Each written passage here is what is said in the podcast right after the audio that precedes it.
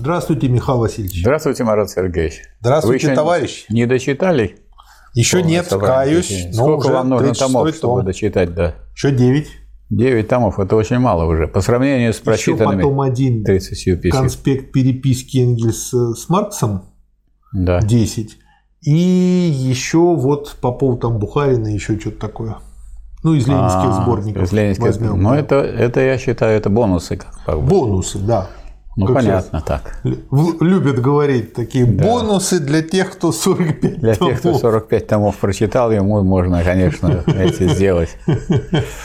Конспект переписки Маркса и Энгельса, конечно, очень интересно. Очень интересно, очень, да, особенно, ну, ну, вообще видно, какой язык у этих людей, и что то, что они писали, они, видимо, поэтому и могли быстро писать, что если обычная переписка таким языком написана, то это говорит об их уровне очень высоком. Да. То есть, как бы, Ну вот я думаю, что мы сейчас пришли к такому уже моменту ну, в собрании сочинений Ленина, когда Ленин, э, можно сказать, свою мечту жизни осуществляет. Потому что ленинизм, в отличие, скажем, от того учения, которое было у Маркса и у Энгельса, э, представляет собой не только некое теоретическое учение, но и воплощение того главного, э, что было в марксизме и что главное было в учении классиков. И вдобавок он представляет собой учение уже для второго этапа капитализма, для империализма. И он является учением еще для переходного периода от капитализма к социализму и к коммунизму. Мы вот разбирали э, государство и революцию, и там речь шла ведь о, о... Кстати, там Ленин взял и то, что написали и Маркс, и Энгельс по поводу судьбы государства, по поводу того, что такое полный коммунизм, что такое социализм. Это не все знают и сейчас. Но вот Ленин может себя считать счастливым человеком, поскольку человек сумел, и ему довелось осуществлять то, чему он посвятил большую часть своей жизни. Причем он посвятил этому свои произведения, он к этому вел э, дело, создавая партию, он к этому вел дело, подготавливая социалистическую революцию. Ну и если бы даже на этом все дело закончилось, это было бы выдающееся дело, но он же продолжил социалистическое строительство, почему и Сталин говорил, что я ученик Ленина, то есть никакой особый сталинской теории нету, я ученик Ленина. Но он ну, великий ученик Ленина, потому что он продолжил ту практическую работу, вот, о которой больше всего говорит уже это 36-й том и последующие тома, потому что все тома теперь полного собрания сочинения, которые мы разбираем, они связаны с э, живым строительством социализма. Да.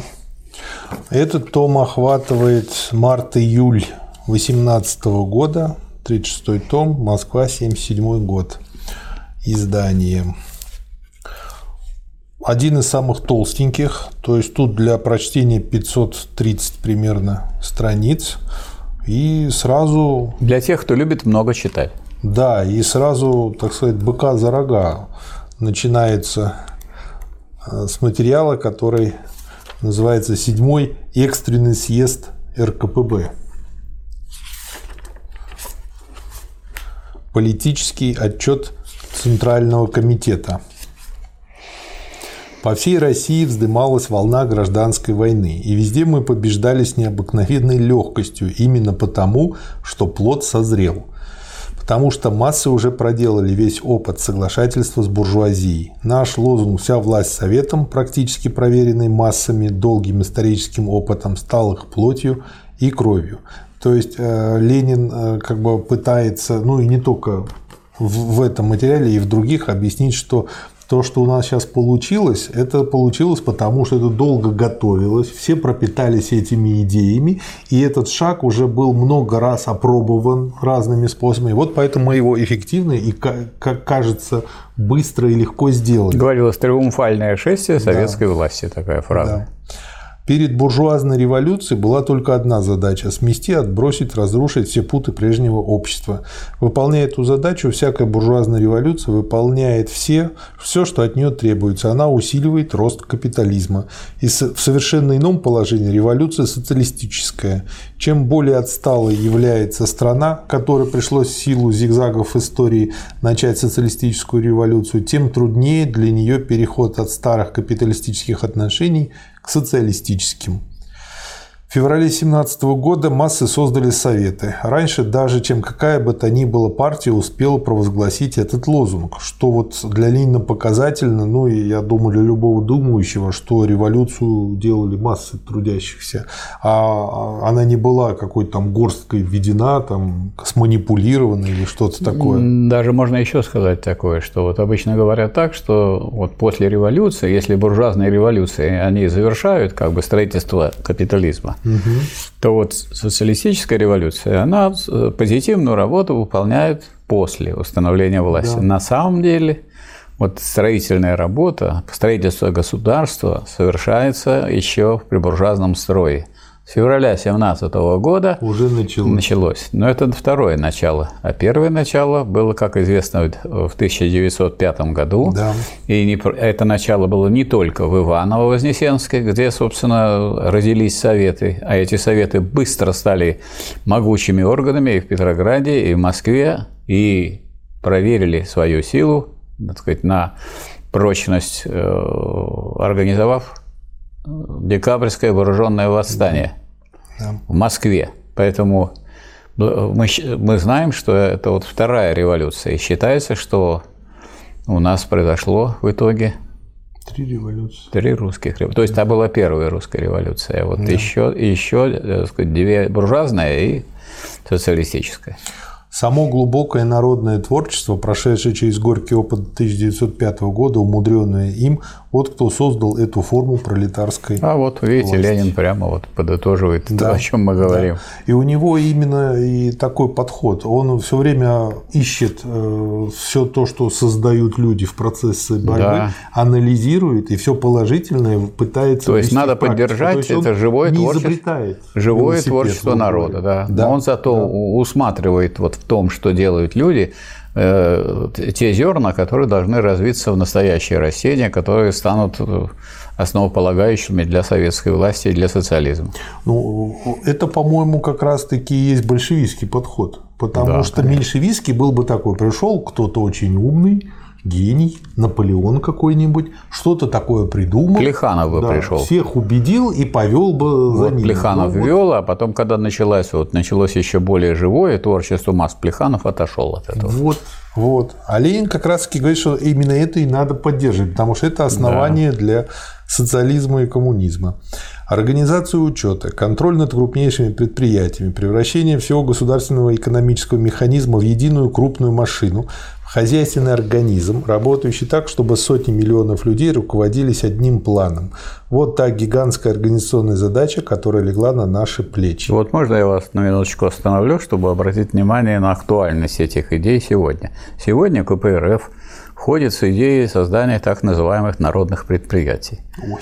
Народы, да. народы эти, которые создают предприятия, они очень маленькие такие, 200 человек, 150 человек тысяча человек, то есть это кооперативы.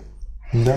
И если мы помним опыт э, в Югославии, Социалистической Федеративной Республики Югославии, у них была идея как раз именно такая, чтобы предприятие, да. предприятие, предприятие, предприятие, предприятие, каждый раз рабочий имеет собственность, и в итоге никакого социализма не было. Ленин говорит, социализм только тогда, когда речь идет об объединении вообще всей да. экономики в единую контору, в единую фабрику с равенством э, э, с, с планированием и с равенством э, платежа и с равенством оплаты. Да. Ленин, вот. Да.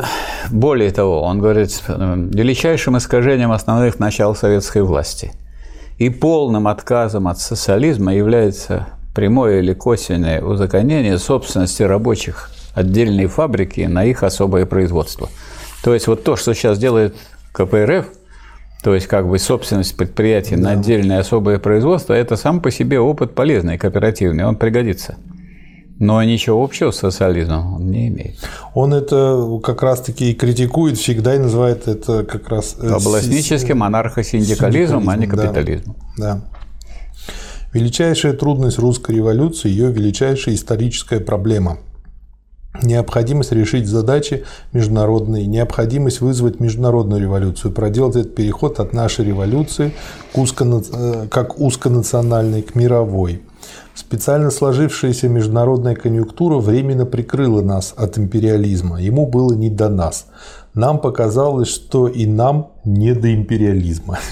Мы попали как раз в такой момент в октябре. Наша революция попала как раз, это парадоксально, но это справедливо, в счастливый момент, когда неслыханные бедствия обрушились на громадное большинство империалистических стран в виде уничтожения миллионов людей, когда война измучила народы неслыханным бедствиями, когда на четвертом году войны воюющие страны подошли к тупику, к распутью, когда встал объективный вопрос, смогут ли дальше воевать доведенные до подобного состояния народы.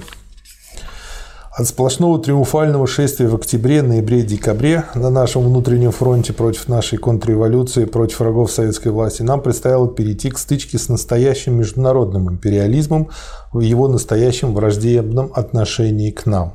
Попытались отделываться прежде всего фразами «немец не сможет наступать». Такова была первая отговорка.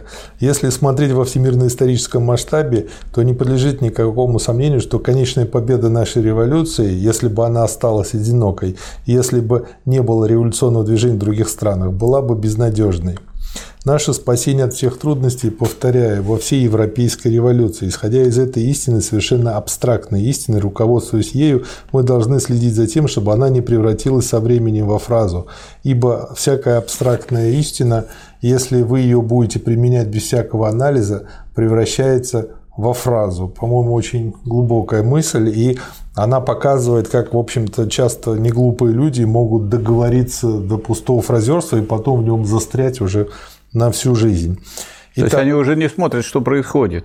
Есть, да. есть ли какие-то условия, есть ли какие-то движения. Дескать, вот написано, что на, нас спасет мировая революция, значит, она нас спасет. Значит, можно себя вести как угодно. И расслабились. И расслабились. Да. Как вы расслабились, вас взяли голыми руками. Это э, как вот была же гениальная мысль у римского папы индульгенцию выписывать за деньги. Купил индульгенцию, и все, все грехи пожалуйста. прощены, да. можешь грешить дальше.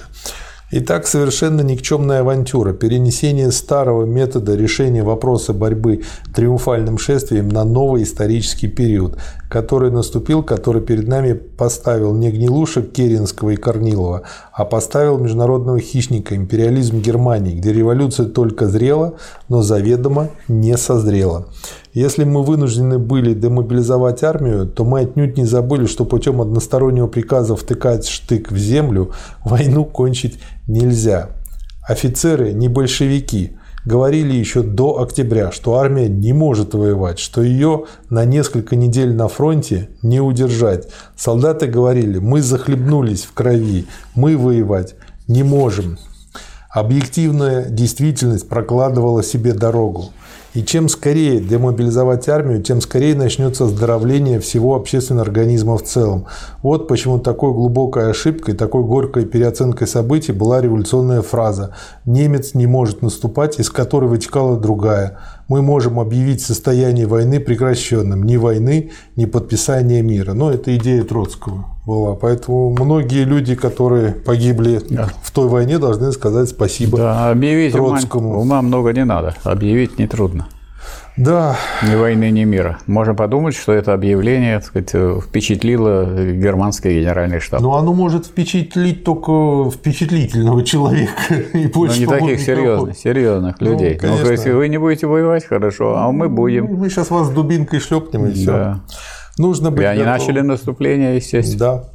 Нужно, и мы получили гораздо худший мир, чем могли бы. Да. Нужно быть готовым к необычайным трудностям, к необычайно тяжелым поражениям, которые неизбежны, потому что в Европе революция еще не началась. Ну вот это вот тут есть э, революционеры фразы, которые они знают, как наступать. А то, что вот иногда надо отступить, Да. Вот они этого не знают. А если они этого не знают, то, есть, то они наступают тогда, когда обязательно нужно отступить. И поэтому они проигрывают. И являются не революционерами, а предателями революции.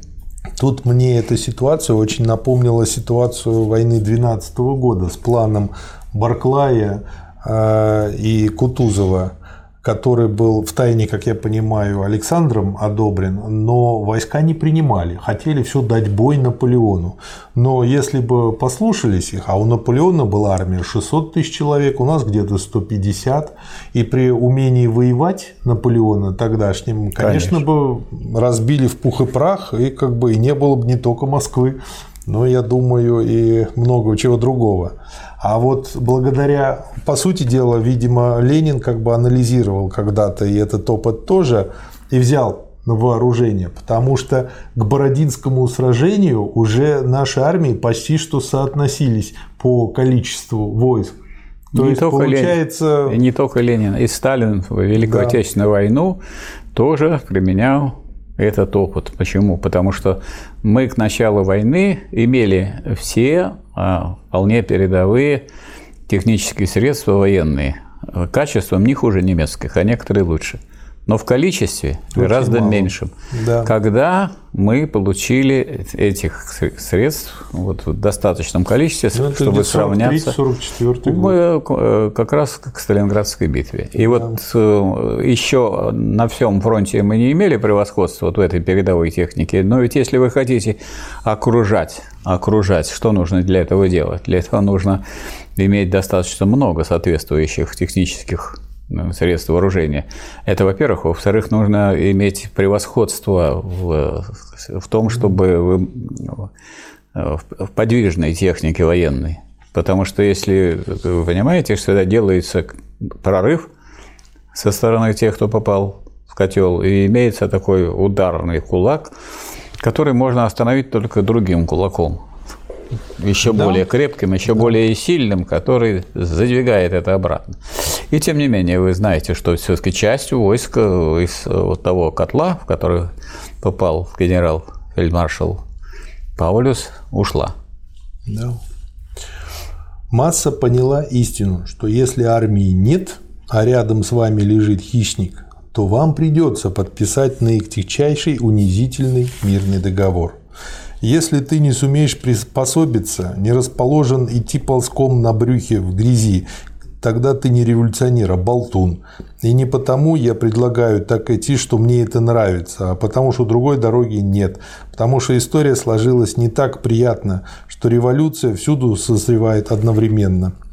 То, что я предсказывал, наступило целиком. Вместо Брестского мира мы получили мир гораздо унизительнее по вине тех, кто не брал. Ну, его. есть же эти революционеры, которые любят, чтобы красивая была революция. А тут, оказывается, нужно мир подписывать, нужно отступать, Мне нужно что-то так... сдавать. А без этого не удержишь. Мне это так напомнило тот балет, который иногда бывает у нас э, во время разных парадов, армейский.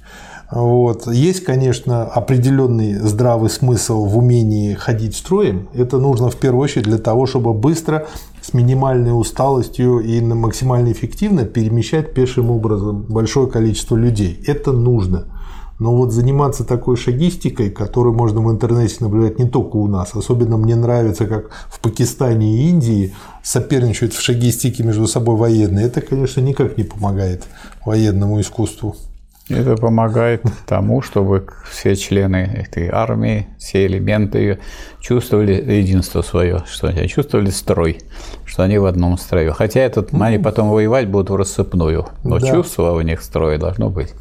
Да, Сколько нам дали дней передышки, мы не знаем, но она дана. Надо скорее демобилизовать армию, потому что это больной орган. А пока мы будем помогать финляндской революции. При этом, как я понимаю, Ленин, говоря это, не подразумевал, чтобы остаться без армии. Потому что параллельно Конечно. с этим процессом шел процесс формирования Красной армии. Конечно. Пусть русский народ поймет, что он должен дисциплинироваться, организовываться, тогда он сумеет вынести все тильзитские миры. Это э, цитату я специально подчеркнул для тех людей, которые, может быть, так же, как и я, какое-то время назад думали, что раньше были другие люди, более сознательные. Нет, люди всегда одинаковые. Я еще раз скажу, скажу, что готов подписать и буду считать обязанностью подписать в 20 раз, в 100 раз более унизительный договор, чтобы получить хоть несколько дней для эвакуации Питера, ибо я облегчаю этим мучения рабочих, которые иначе могут подпасть под иго немцев. Я облегчаю вывоз из Питера тех материалов, пороха и прочее, которые нам нужны, потому что я оборонец, потому что я стою за подготовку армии, пусть в самом отдаленном тылу, где лечат сейчас теперешнюю демобилизованную больную армию. Наш лозунг должен быть «Учиться военному делу настоящим образом», ввести порядок на железных дорогах. Без железных дорог социалистическая революционная война – вреднейшее предательство. Необходимо создать порядок, и нужно создать всю ту энергию, всю мощь, которые создадут лучшее, что есть у революции. Ну и кончается, как всегда, мы победим. Что произошло? Произошло то, что та армия, которая создавалась для того, чтобы посылать ее на увой за проливы, она не может защищать социалистическое государство. Да. И не будет защищать, потому что она не для этого. Ее держало только одно, что расстреливали тех солдат, которые уходили с фронта. А они воевать за проливы уже не хотели. У них э, разорена э, земля, они не, не могут ни вспахать, ни собрать, у них страдают семьи, а они сами погибают. Поэтому армия воевать больше это не могла. Это Ленин понял как человек великий. А все революционеры фразы, которых много было, к сожалению, и в большевистской партии, которые видели, так сказать, революции красоту, а вот то, что иногда приходится в революционное время, шагистику, да? отступать, причем отступать очень далеко. Вот этого они не видели, и не видели в том, что отступая, нужно создавать новую Красную армию, социалистическую армию. Они думали воевать той армией, которую по существу организовал царь и царизм. Ну вот тут вот как раз-таки вот стратегию Ленина он вот сформулировал в одной фразе, что уступить пространство фактическому победителю, чтобы выиграть время. Да. А среди этих же материалов Но ему очень трудно съезда, было убедить этих делегатов седьмого да. съезда. Это очень тяжелый был съезд. Да, резолюция о войне и мире ну вот на этом съезде принято после вот выступлений Ленина, обсуждений других выступлений. Съезд признает, признает необходимым утвердить подписанный советской властью тягчайший, унизительнейший мирный договор с Германией ввиду неимения нами армии, ввиду крайне болезненного состояния деморализованных фронтовых частей, ввиду необходимости воспользоваться всякой, хотя бы даже малейшей возможностью передышки перед наступлением империализма на Советскую Социалистическую Республику. То есть очень тяжело, но ему удалось убедить э, своих товарищей. Дальше из тех же материалов этого съезда интересный материал доклад о пересмотре программы и изменении названия партии. Что самое интересное, это было сделано 8 марта. Он предлагает назвать партию Российской коммунистической партии в скобках большевиков. Почему? Потому что название социал-демократическое научно неправильно, что это уже давно было разъяснено, оно устарело, не соответствует текущему моменту и действительности. Цель создания коммунистического общества, не ограничивающегося только экспроприацией фабрик, заводов, земли и средств производства, не ограничивающегося только строгим учетом и контролем за производством и распределением продуктов, но идущего дальше к осуществлению принципа «от каждого по способностям, каждому по потребностям». Вот почему название коммунистической партии является единственным научно правильным. Дальше, товарищи, гораздо более трудным вопросом явился вопрос о теоретической части программы, о практической политической части ее. Намечались две основные точки зрения, которые, на мой взгляд, не расходятся, по крайней мере, коренным образом, принципиально. Одна точка зрения, которую я защищал, состоит, состоит в том, чтобы выкидывать старую теоретическую часть нашей программы нет оснований, и это было бы даже неправильно, нужно только дополнить. Ну и Э, другое предложение состояло в том, чтобы выкинуть всю старую. Да, все заново написать, без корней. Да, переписать. Ну и, собственно говоря, дальше Ленин показывает. Э, и кто эти что... переписчики такие, которые могут написать? Ну и самое главное, что э, то, что они предлагают, содержит очень много косяков и что они даже хуже того, что было э, в старой программе, несмотря на то, что Зато хочется быть автором программы очень многим. Да. Вот, кстати, что интересно, значит, программа, которая была принята восьмым съездом, она опубликована, но опубликована, несмотря на то, что ее фактически написал Ленин, угу. но с учетом всяких предложений и замечаний, какие были, она не опубликована как статья или как работа Ленина, она находится в приложениях, как программа Российской коммунистической рабочей партии большевиков. Да. Отбросить как будто старый хлам, характеристику товарного производства и капитализма. Это не вытекает из исторического характера происходящего. А не ибо... вытекает, кстати, почему? Потому что и Ленин знал, что некоторые люди забудут, что из товарного производства, из товара вытекает да. капитализм, капиталистическое производство, да. что это товар – это капитализм в себе. Угу. И начнут рассуждать, как рассуждали на 22-м съезде, что у нас есть товарно-денежные отношения с социалистическим, новым социалистическим содержанием. Нельзя вложить другое содержание в то содержание, которое несет товар. А что касается вот понятия товарно-денежных отношений, я готов на любую сумму поспорить с любым зрителем, что вы не найдете ни у Маркса, ни у Энгельса, ни у Ленина таких слов товарно-денежные отношения. Потому что есть отношения товарные, купли-продажи. Угу. А деньги – это тоже товар, поэтому они ничего в этом смысле не меняют. Да. Только особого рода товар-эквивалент. Поэтому так вопрос в том, производство это является товарным или нет. Социалистическое производство товарным не является. А те люди, которые стали рассматривать социализм как товарное производство под прикрытием разговоров о социалистическом содержании товарно-денежных отношений, привели нас к капитализму. Да. Потому что товар есть в себе капитал, и он развивается в капитал. Посадите эту клеточку капиталистического общества, и эта клеточка разовьется. Да. Советская власть есть новый тип государства, без бюрократии, без полиции, без постоянной армии, с заменой буржуазного демократизма новой демократией. В России это едва только начато, и начато плохо.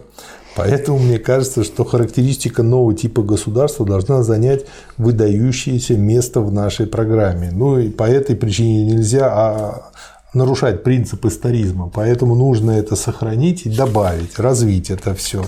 Потому что люди хотя бы программу-то прочтут, уже будет какой-то Не плюс. просто люди, программу прочтут те новые люди, которые будут вступать в партию, которые будут на свои плечи класть эту ношу с дальнейшего строительства и развития социализма. Да. Поэтому, если они оторвутся от э, преемственности исторической, от логики вообще социалистического строительства, не, не может, не, они не поймут, где движение вперед, где движение назад. Если я хочу не сбиться с пути, я должен хорошо понимать, где старое, где новое, да. где неразвитое, где развитое. А если люди начинают говорить, скажем, о том, что надо развивать товарно-денежные отношения, и развивать товарное производство, на самом деле люди ведут к капитализму, но не да. говорят об этом прямо. А те люди, которые не видят этой связи, не, не понимают, э, в чем логика развития, скажем, товарного производства, что это логика развития э, капитализма и э, товар есть в себе капитал. Mm. Эти люди становятся предателями социализма, врагами его на самом деле, на практике. Да. Советская власть есть аппарат. Аппарат для того, чтобы масса начала немедленно учиться управлению государством и организацией производства в общенациональном масштабе. Это гигантски трудная задача. Но социализма не, э, не может ввести меньшинство, партия, ввести. Его могут ввести десятки миллионов, когда они научатся это делать сами – Нашу заслугу мы видим в том, что мы стремимся к тому, чтобы помочь массе взяться за это самим немедленно, а не учиться этому из книг, из лекций. Кстати, вот по этой же причине, как бы вот мы сейчас и делаем основное в ленинизме, именно совместным трудом. Не так, чтобы 2-3 человека помучились, сделали, поднапряглись и выпустили, а для того, чтобы сами люди приняли в этом участие. И чем больше людей примет, тем лучше. Поэтому всегда приглашаем. Тем, тем им лучше. И им лучше, и нам лучше, всем лучше от этого, да. Мы, может быть, делаем плохо то, что необходимо делать, но мы толкаем массы на то, что они должны делать. Вот, кстати, хороший лозунг для, для, для того, что мы сейчас делаем. Я думаю, что эта часть наиболее трудная, должна быть сформулирована в виде конкретных требований нашей советской власти. Что мы сейчас же сделать хотим, какие реформы намерены провести в области банковской политики, в деле организации производства продуктов, организации обмена, учета, контроля и так далее и тому подобное. Я уверен, что за несколько недель мы можем это сделать. У нас достаточно теоретических сил во всех течениях наших партий, чтобы в несколько недель получить программу. То есть э, с такой скоростью э, просто очень быстро. Все равно никто Ленина перегонять как не пытался, не смог перегнать, и поэтому программу, в конце концов, подготовил вторую Владимир Ильич Ленин, и да. она была принята восьмым съездом РКПБ. Да, это вот седьмой экстренный съезд РКПБ. Следующий материал «10 тезисов о советской власти». Очень интересно. Вот я хотел бы здесь сказать э, о некоторых приемах, э, которые Ленин применял в практической работе, с учетом угу. сказать, необыкновенной занятости и необыкновенно большого количества дел, работ, которые обрушились и на партию, и на ее руководителей, и на руководителей правительства. Ну как вот э, так некоторые люди, когда попадают в такую ситуацию, они не в состоянии работать творчески они не понимают, что делать как. У Ленина совершенно четко прослеживается такая практика. Сначала надо сформулировать основные мысли. Что угу. такое тезисы? Это мысли. Тезис это, это не просто мысль, это кратко выраженная мысль. Вот 10 тезисов. Ну, вы не можете, вы не знаете, как делать, вы не знаете, что делать. Ну, давайте 10 тезисов напишем. Вот 10 тезисов можете вы сформулировать, что нужно делать. Когда вы убедились проверили эти тезисы и убедились, что они истинные и правильные, значит, следующий шаг – надо написать что? Надо написать статью. Раскрыть эти тезисы. Раскрыть тезисы. Угу. Почему? Потому что между этими вот тезисами существует связь, и тезисы нужно развернуть. Но вы не можете написать сразу статью, но тезис развернуть вы можете. Поэтому люди, которые, так сказать, вроде не могут они сформулировать, а нужно для себя сформулировать, для, для партии сформулировать, для страны сформулировать, чтобы это в практику вошло. Это гигантская задача, и это должно быть истинно. А истинно, если истинные тезисы, то при развертывании они становятся просто более конкретными. А после статьи что нужно сделать? Брошюру после этой самой статьи. И можно еще выступить с докладами. И Михаил вот все это. Вас наслушаешься, и все это. Напишешь. Нет, вот я, я просто так сказать, хочу сказать, что вот мы имеем в руках как раз пример того, когда вот в этом именно томе Ленин показывает, что а, тезисы написал, с докладами выступал. Для того, чтобы выступать с докладами, тезисов достаточно. Для, хороших ораторов не нужно ничего, кроме вот 10 тезисов. Он сначала про первый тезис, во второй, третий. И когда он выступает и видит горящие глаза и людей, которые внимают этому, он видит что если они что-то не понимают, надо развернуть. Если он понимает, надо переходить к следующему тезису. То есть он уже для себя сказать, дум, сказать, выбирает, как э, потом написать в брошюре. После докладов mm-hmm. надо написать брошюру. И вот, но прежде чем написать брошюру, надо написать статью. Поэтому здесь мы видим все, и 10 тезисов, и доклады, и выступление Ленина о очередных задачах советской власти, и, брошу, и статья о задачах советской власти, да. и брошюра очередные задачи советской власти. И это в то время, когда он был завален работой. Но это же входит в само содержание работы. Как же может руководить правительство, как может руководить правительством человек, который это не сформулировал? Хотя у нас люди вот в 80-е годы, в 70-е научились, они, значит, давали каким-то, значит, прощелыгам, которые ничего общего с марксизмом не имеют, они всякие глупости писали, а те люди, которые имели важные э, позиции, важные звания и должности, зачитывали, как там Брежнев. Ну да, это как у царей. Очень часто не они бывали отцами да? своих детей. Да, делегировали эти права. Черновой набросок проекта программы. И в этом наброске... Э, они не права свои, они свой ум делегировали. И, вы, и сами вели себя как дураки. Да. 10 тезисов о советской власти. Вот. И здесь, собственно говоря, вот по пунктам э, очень интересно все это разложено. Первое. Объединение организацию угнетенных капитализмом трудящихся и эксплуатируемых масс. Второе. Объединение наиболее деятельной, активной, сознательной части угнетенного класса, авангарда. А, третье – уничтожение парламентаризма. Четвертое – более тесная связь с массами всего аппарата государственной власти. Пятое – создание вооруженной силы рабочих и крестьян. Шестое – более полный демократизм в силу меньшей формальности, большей легкости выбора и отзыва. Седьмое – тесная и непосредственная с профессиями тесная связь и с производительными экономическими единицами. Восьмое. Отчасти, если не целиком, входит в предыдущее. Возможность устранить бюрократию, обойтись без нее. Девятое. Перенесение центра тяжести в вопросах демократизма с формального признания формального равенства буржуазии и пролетариата, бедных и богатых, на практическую осуществимость пользования свободой. Десятое. Дальнейшее развитие советской организации государства должно состоять в том, чтобы каждый член Совета обязательно нес постоянную работу по управлению государством. Я хотел бы подчеркнуть, что чего добивался Ленин, когда писал тезисы. Тезисы – это такая форма работы, которая требует э, выразить мысль наиболее кратко. Некоторые товарищи, я хочу подробнее это, не надо подробнее. Прежде чем начать разворачивать, надо сначала сформулировать основные мысли, чтобы они охватывали всю проблему. И да. сформулировать их достаточно кратко. Почему? Потому что краткую мысль легко запомнить, краткую мысль легко записать, и учитывать потом. А раскрывать вы потом можете бесконечно. Особенно если продумал его. Да.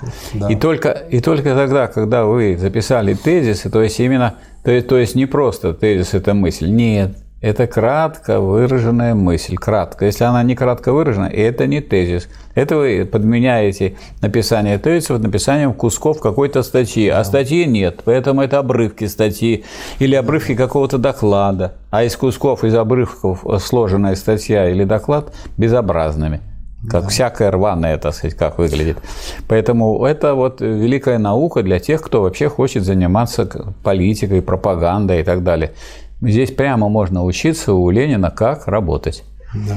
Я Сейчас. думаю, что все понимают, и все же ссылаются, что они очень заняты. Ой, ну, наверное, все всегда заняты, да. Нет, но, наверное, Владимир Ильич Ленин, будучи председателем Совнаркома, был здорово занят.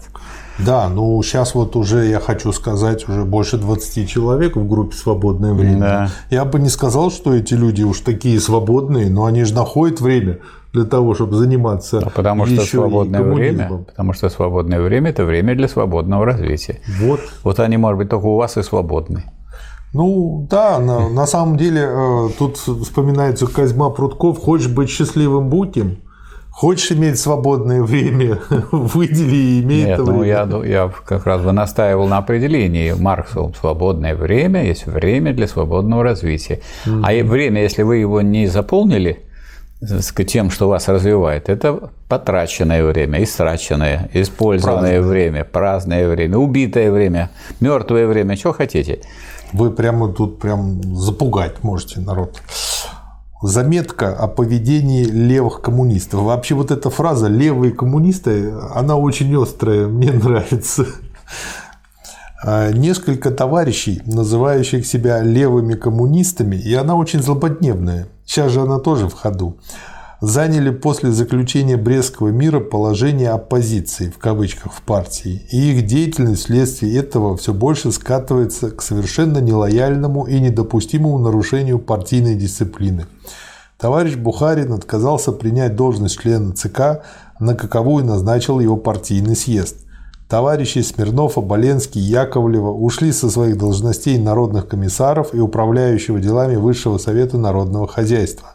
Это совершенно нелояльные, нетоварищеские, нарушающие партийную дисциплину поступки. И такое поведение было и остается шагом к расколу со стороны названных товарищей. Ну, то есть, не ищут они революцию в себе, получается. Ну, они потому что революцию видели как нечто очень красивое, без отступлений, без да. того, чтобы без большого труда. А раз так, раз тут нужно чрезвычайный труд приложить, вот они это, от этого труда уклонились. Это еще и бездельники. по своей природе. То есть они, видите ли, не хотят отвечать, когда нужно поднять армию. В армии нету старой. Старая армия, она не для этого создавалась, и не этим классом создавалась, не рабочим классом она создавалась. Поэтому тут нечего думать. А хотелось бы просто ей объявить приказ и наступать бы на Германию.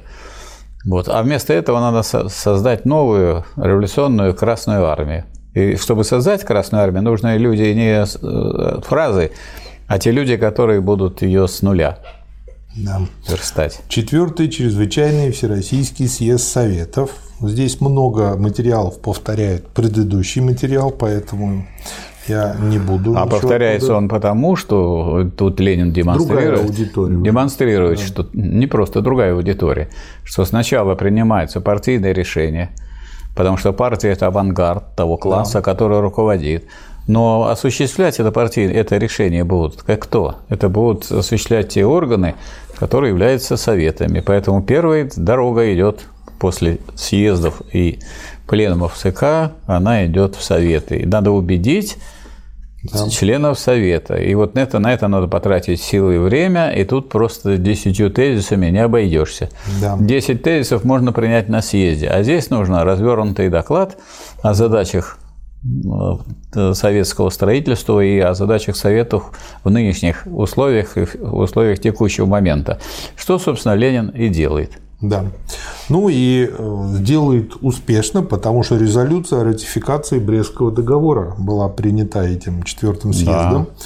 Съезд утверждает, ратифицирует мирный договор, заключенный нашими представителями в Брест-Литовске 3 марта 18 года. Россия, вырвавшись из тисков империалистической войны, вправе заявить, что она не участвует в ограблении и подавлении чужих стран. Съезд признает поэтому безусловным долгом всех трудящихся масс напрячь все силы для воссоздания и повышения обороноспособности нашей страны. И вот э, надо сказать, что еще одну задачу решает здесь Ленин и партия. То есть они, э, как сказать, вот в отношениях с так называемыми левыми коммунистами, которые как раз в самое тяжелое время как говорится, сложили ручки и сказали, что мы не хотим пачкаться от разрушения армии, так сказать, от движения назад. То есть они тем самым показали, ну, паровоз пойдет без вас. И паровоз пошел. То есть Ленин ну, пошел. нам левые коммунисты? Он пошел к, на съезд Советов, где рабочие, крестьяне, и с рабочими и крестьянами двинулись вперед. Да. И создали же и Красную армию, и решили те проблемы, которые стояли перед Россией. Да. Очередные задачи советской власти. Мы, кстати, вот из, мы же с вами изучаем а, документы и материалы кого? Тех, кто проигрывал сражения или тех, кто их выигрывал? Вот Ленин выигрывал все сражения в итоге. Да. То есть были у него отступления на каких-то участках, но вообще он выиграл и выигрывал, поэтому очень важно. Вот, пожалуйста, то, о чем мы вот до этого говорили. Вот уже не тезисы, уже выступление. Уже да. это что? Очередные задачи. Очередные задачи. Статья? Ну, это не знаю, как назвать. Или брошюра, что это? Это, наверное, брошюра. Печатается по тексту брошюры «Ленин. Очередные задачи Вот уже брошюра. Власти». То есть, вот представьте себе, скажет как, человек, председатель Совета Министров, вместо того, чтобы сидеть в большом красивом кабинете, принимать там важные делегации и так далее. Он сидит и пишет брошюру об очередных задачах советской власти, потому что он должен привести в движение... Неправильный, потому что он должен привести в движение весь партийный и государственный аппарат. И этот весь партийный и государственный аппарат должен привести в движение огромную массу людей, да. которые будут на, на местах эту советскую власть строить. И это самое главное и самое важное. То есть тогда из Кремля шли идеи и мысли – а не бумажки. Да. Если очень кратко кто-то хочет э, сформулировать одной цитатой основную мысль, то я бы ее вот э, так сформулировал, ну, процитирую цитаты. Благодаря достигнутому миру, несмотря на всю его тягостность и всю его непрочность, Российская Советская Республика получает возможность на известное время сосредоточить свои силы на важнейшей и труднейшей стране социалистической революции, именно на задаче организационной. Но она получает, а все-таки идея у Ленина была не в том, что она получила, а в том, что надо на самом деле да. сосредоточить свои силы на этой организационной задаче. Вот этому посвящена брошюра. Брошюра да. говорит о том, что нужно сделать, потому что идея отвечает не Именно на вопрос... организационной задаче. Да, потому что идея отвечает не на вопрос, что было или какие сложились условия, а идея отвечает на вопрос, что нужно сделать. Вот если вы на этот вопрос отвечаете, вы даете идею. А если вы не отвечаете на этот вопрос, то это что угодно. Это описание, это раскрытие, это подробности. Но это не идея. Идея только тогда, когда поставлена задача. Вот эту задачу и раскрыл Ленин в брошюре. Да. Главной задачей пролетариата и руководимого им беднейшего крестьянства во всякой социалистической революции, а следовательно и в начатой нами 25 октября 1917 года социалистической революции в России является положительная или созидательная работа налаживания чрезвычайно сложной и тонкой сети новых организационных отношений, охватывающих планомерное производство и распределение продуктов, необходимых для существования десятков миллионов людей. Главная трудность лежит в экономической области. Осуществить строжайший и повсеместный учет и контроль производства и распределения продуктов, повысить производительность труда, обобществить производство на деле. Слово «обобществить» и «на деле» – эти слова выделены курсивом.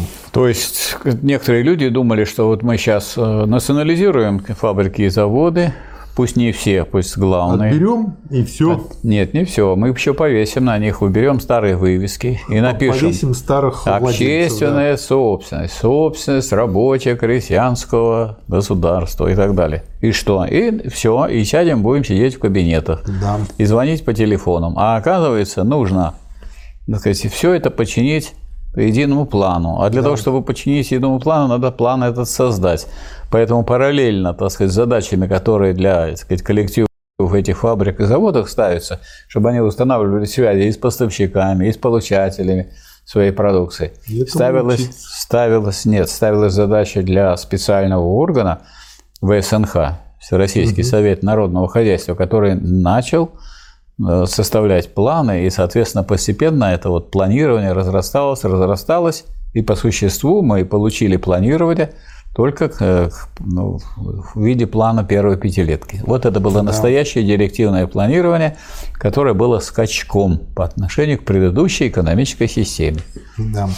Мы, партия большевиков, Россию убедили. Мы Россию отвоевали у богатых для бедных, у эксплуататоров для трудящихся. Мы должны теперь Россией управлять. Первый раз в мировой истории социалистическая партия успела закончить в главных чертах дело завоевания власти и подавления эксплуататоров, успела подойти вплотную к задаче управления. Умение практически организовать – это самая трудная задача. И это самая благодарная задача, ибо лишь после ее решения в главных и основных чертах можно будет сказать, что Россия стала не только советской, но и социалистической республикой. Тут надо отметить, что вот когда Ленин говорит, что мы должны теперь Россией управлять, кто такие мы? Мы – это коммунистическая партия. Это партия диктатуры пролетариата. А если сидят люди, которые просто хотят Россией управлять, так, ну, это, и Брежнев, это просто люди. это и Андропов, да. это и Черненко, это и сказать, преснопамятный Горбачев, которые да. разрушали эту Россию. На очередь дня выдвигается восстановление разрушенных войной и хозяйничем буржуазии производительных сил, излечение ран, прочная охрана элементарного порядка, экономический подъем страны. К социализму только в том советская власть упрочит переход России к социализму только в том случае, если практически решит, вопреки противодействию буржуазии, меньшевиков и правых эсеров, именно эти самые элементарные и элементарнейшие задачи сохранения общественности. Некоторые, так сказать, понимают под задачами пролетарского государства подавление эксплуататоров. Ну хорошо, вы их подавили. А что вы сделали? Да. А вы сделали, а вы направили все производство в общественных интересах, в интересах рабочего класса, крестьянства. Вы обеспечили повышение производительности труда, вы обеспечили промышленный подъем, вы обеспечили более дешевые продукты для народа да. и снабжение хорошее. Если вы этого не сделали, то само по себе подавление еще не, не представляет собой решение задач пролетарской революции. Ну и многие люди думают, что, господи, как это сложно, как это сложно. А нет. Веди аккуратно и добросовестно счет денег. Хозяйничай экономно, не лодорничай, не воруй, соблюдай строжайшую дисциплину в труде. Сложно. сложно Очень потому, сложно. Нет, сложно, потому что в это время еще плана нет народно-хозяйственного, угу. поэтому не лодорничают, не воруют, и не продвигаются вперед, потому что пока нет единого плана, а нельзя работать без плана, это потом Ленин говорит, угу. рассчитано на долгий период на серьезный успех. Нельзя работать, это ни к чему не приведет. Это, так сказать, то, о чем говорит здесь, никакого плана нельзя составить, если мы не сделали элементарных вот таких вещей, да. не, не поставили под учет все наши богатства, не начали заниматься наведением порядка. Но надо смотреть вперед, надо превратить все производство в единую монополию, единую фабрику, обращенную на пользу всего народа. Вот задача грандиозная, которую Ленин написал в предыдущих работах. Мы же вот не так э, читаем, что вот мы прочитали в этой статье и думаем, что здесь все про это написано. Mm-hmm. Чтобы понять, что здесь написано, надо иметь в виду и его работу, скажем, э, про империализм как высшая стадия да. капитализма, где он объясняет, что такое социализм, что это единая монополия, которая, который, так сказать, собственно, уже подвигает дело сам капитализм. Другое дело, что сказать, в условиях войны и разрухи до этой монополии нужно дорасти. Но нужно эту цель все время иметь в виду. Вот если вы эту цель все время имеете в виду, вы к ней должны приближаться с каждым днем. Да. Проведение в жизни этих лозунгов массой трудящихся, слово «массой» выделено, является, с одной стороны, единственным, это тоже слово выделено, условием спасения страны.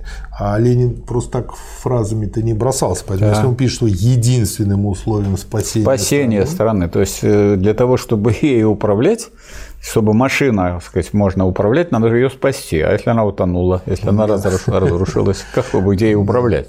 А с другой стороны, практическое проведение в жизнь этих лозунгов советской властью ее методами на основании ее законов является необходимым и достаточным для окончательной победы социализма. То есть тут, по сути дела, он показывает путь построения социализма. Не столько путь, сколько начало пути. Ну и путь тоже. Ну тут даже о планировании еще речи нет. Но все равно они к планированию придут, если они пойдут Придут под руководством Коммунистической партии и Ленина, который будет говорить о плане ГЛРО. А если он не будет об этом говорить, то и не придут. То есть дело в том, что здесь он говорит о том, что совершенно необходимо сейчас, когда речь идет о спасении, о каком планировании вы будете говорить? Сейчас надо спасти то, что есть.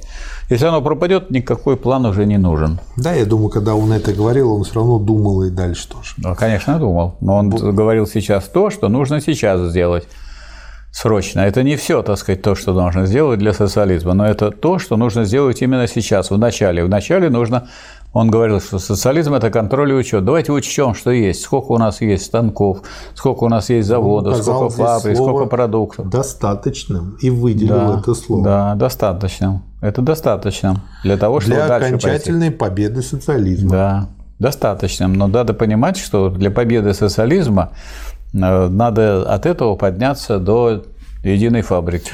Ну вот я думаю, как раз-таки, если это вот тут все сделать, все, что задумано э, в этих двух предложениях, так и получится. И наоборот, если вы будете это так просто вести в учет без замысла, без того, без понимания того, в чем mm-hmm. состоит социализм, а Ленин об этом уже писал в «Государстве революции», это не значит, что мы же прочитали только вот что сейчас вот люди некоторые так читают Ленина, возьмут вот этот том, откроют и говорят, о, все, это необходимо достаточно. А то, что Ленин объяснял о том, что нужно, и, так сказать, э, перейти от низшей фазы коммунизма к высшей фазе. В чем состоит социализм? Чем отличается переходный период к социализму от самого социализма? Это все Я нужно думаю, иметь в виду. Это знаете. И потом даже... социализм не, вот не возникает он на пустом месте. Социализм – это более высокая фаза э, развития, более высокая стадия развития, чем империализм. И если империализм представляет собой э, единую монополию, то социализм не, не разрушает эту единую монополию, нужно быстро сохранить вот то, что есть, и развить в единую монополию, но обращенную на пользу всего народа. Я вот эта мысль об обращении... Еще проще это иллюстрировать. Это не иллюстрировать, это задача. Надо сделать единую монополию, обращенную на пользу всего народа. Я имею в виду то, что... Управляемая рабочим классом. Прочли у Ленина. Есть такая байка, значит, три человека строят что-то. Да. Одного спрашивают, что ты делаешь? Он говорит, ну что, что, вот везу сейчас тачку с кирпичами вот э, туда. Другого спрашивают, ты что делаешь? Я строю дом. Третьего спрашивают, ты что? Он говорит, а я строю храм. Вот, получается, что в зависимости от того, конечно, какая идея в голове у человека, на самом деле то и получится. А дело в том, что перед этим был съезд, и перед съезд, на съезде решили вопрос о коммунистической партии. Угу. Впереди, так сказать, да. коммунизм. Но да. я еще более короткий э, короткий рассказ вам приведу, когда идут люди, путники, и встречают человека, который обтесывает камень. Его спрашивают, что ты делаешь? Камень обтесываю. Идут дальше. Второй такой же человек делает то же самое. Что ты делаешь? Строю дворец. Угу. Так вот, ну. социализм – это дворец. Но и для, и для дворца, и для спасения вообще России необходимо было его тут обтесывать камни. То есть необходимо решать самые простейшие задачи. Если люди не начнут решать эти простейшие задачи, они не войдут, так сказать, в работу.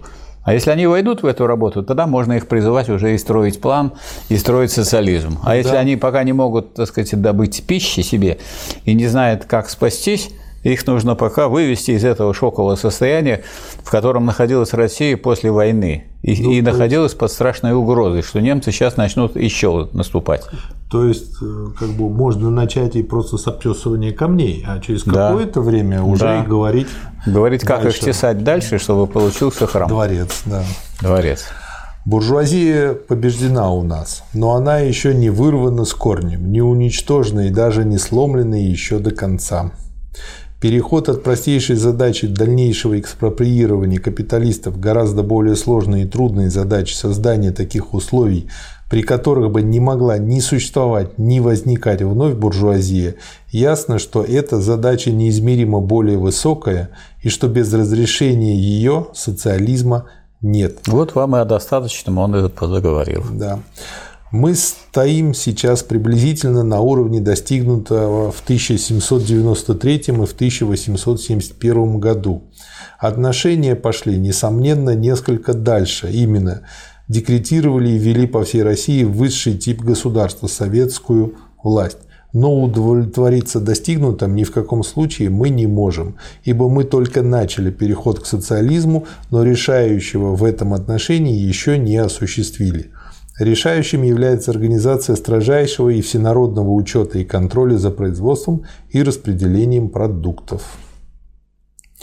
А без этого не может быть и речи о втором столь же существенном материальном условии ведения социализма, а именно о повышении в общенациональном масштабе производительности труда. Ну правильно, как мы поймем, что мы повышаем производительность, если у нас нет учета?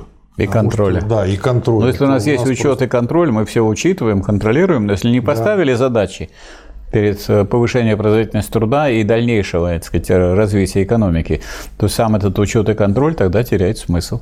Да. Он сейчас говорит о том, что в интересах полной победы, собственно говоря, и приходится приостановить наступление, в кавычках, сейчас наступление на капитал. Речь идет об изменении центра тяжести нашей экономической и политической борьбы. До сих пор на первом плане стояли мероприятия по непосредственной экспроприации экспроприаторов. Теперь на первом плане становится организация учета и контроля в тех хозяйствах, где уже экспроприированы капиталисты, и во всех остальных хозяйствах. Ну вот мы знаем, так сказать, поскольку хоть мы заглядываем уже в историю угу. создания советского государства, мы знаем, что образовалось пять укладов экономических. Да. Один патриархальный, когда сказать, люди сами что-то производят и сами потребляют. Второй мелкобуржуазный – это крестьянский уклад. Имея в виду и не капиталистов с батраками, и не батраков, которые работают у капиталистов, а имея в виду обычных крестьян, мелких буржуа, которые имеют средства производства свои и работают пока на рынок. Но они-то работают на рынок, а вот государство, писал Ленин в работе в наказе от Совета труда и обороны местным советским учреждениям, государственный продукт обмениваемое крестьянское продовольствие не есть товар в политико-экономическом смысле. Он не для обмена произведен, он прямо произведен для удовлетворения потребностей трудящихся. То есть вот идет таким образом это строительство. И это строительство предполагает дальнейшее движение так сказать, к тому, чтобы и другие уклады преобразовывались. А третий уклад какой? Третий уклад – это частно-капиталистический уклад. Не все национализировалось. Потому что, как говорил Ленин, мы зачем нам национализировать больше, чем мы сможем переварить? И этот вот госкапиталистический уклад, он как бы вспомогательный. Госкапиталистический. Вы начали про частно-капиталистический говорить. Частно-капиталистический – это само собой. Следующий уклад, а, третий, четвертый уже, государственно-капиталистический или госкапитализм. Это предприятия, которые национализированы, но они вовсе не действуют в общественных интересах. Почему? А нет плана которому подчиняются они. Да, они где-то берут, где они раньше брали сырье и продают тем, кому они раньше продавали. И да. все. Но Прибыли они должны сдавать государству. И вот из этого котла, можно сказать, из госкапитализма, поскольку это государственное предприятие, любое из них да. можно превратить в предприятие социалистическое, если оно будет по единому плану, пусть пока маленькому, действовать в интересах всего общества, в интересах рабочего да. класса.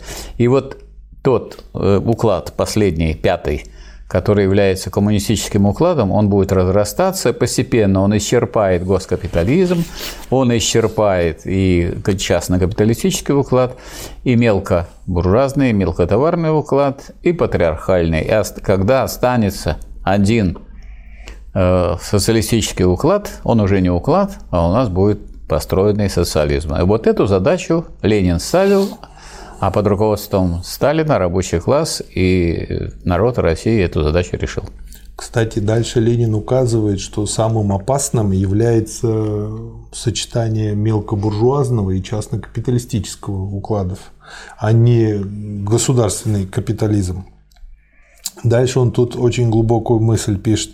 Если мы наляжем теперь изо всех сил на работу по организации учета и контроля, мы сможем решить эту задачу, мы наверстаем упущенное, мы выиграем всю нашу кампанию против капитала.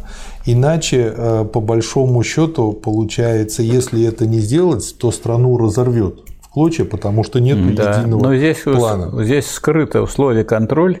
Как вы можете контролировать? Чтобы контролировать, нужно контролировать то, что намечено сделать, а если ничего не намечено, если планов нет. Поэтому контроль превращается просто в учет. Да. А не в контроль. Поэтому контроль в себе, control даже по-английски означает управлять. Да. Он содержит в себе задачу управления. Вот нужно переходить к плановому управлению. И к плановому управлению начали переходить. Да. Уже в 2018 году был создан Всероссийский совет народного хозяйства, который возглавил товарищ Дзержинский. И несмотря на другие его обязанности, так сказать, на него возложили и эту ношу. Да. А дальше он задает себе такой вопрос. Но признание того, что приходится наверстывать упущенное, не равносильно ли признанию в некой содеянной ошибке?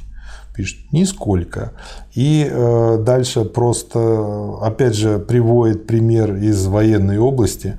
Приведем опять военное сравнение. Если можно разбить и оттеснить неприятеля одним отрядами легкой кавалерии, это надо сделать. А если это можно с успехом сделать лишь до известного предела, то вполне мысленно, что за этим пределом возникает необходимость подвоза тяжелой артиллерии, что сейчас и происходит. Берут передышку и подвозят тяжелую артиллерию. Нас часто упрекали лакеи буржуазии в том, что мы вели красногвардейскую, в кавычках э, слово красногвардейскую, атаку на капитал. Упрек нелепый, достойный именно лакеев денежного мешка, ибо красногвардейская атака на капитал в свое время предписывалась обстоятельствами безусловно. Во-первых, капитал тогда сопротивлялся по-военному. Во-вторых, искусство управления не прирождено людям, отдается опытом. И в-третьих, тогда у нас не могло быть в нашем распоряжении специалистов из разных отраслей. А теперь э, и, и нужно было сломать саботаж, тот, который присутствовал, э, нужно было оказывать систематическое и упорное пассивное сопротивление этому саботажу. И нужно было, между прочим, национализировать большую да. часть средств производства, а это не просто атака на капитал, а это победа над капиталом. Да. Да. А атака на капитал была, но это а, по результатам этой атаки часть оставили в капиталистической собственности для экономического соревнования угу. с новым экономическим укладом. Но главное, чтобы угу. сказать, победил бы уклад коммунистический, чтобы можно было создавать э, планово работающую социалистическую экономику. Да. Социализм должен по-своему, своими приемами, скажем, конкретнее советскими приемами осуществить это движение вперед, а специалисты неизбежно являются в массе своей буржуазными, в силу всей обстановки той общественной жизни, которая сделала их специалистами. Если бы наш пролетариат, овладев властью, быстро решил задачу учета контроля организации во всенародном масштабе, это было неосуществимо вследствие войны и отсталости России. Тогда, сломав саботаж, мы всеобщим учетом и контролем подчинили бы себе полностью и буржуазных специалистов. Нам пришлось теперь прибегнуть к старому буржуазному средству и согласиться на очень высокую оплату услуг крупнейших из буржуазных специалистов.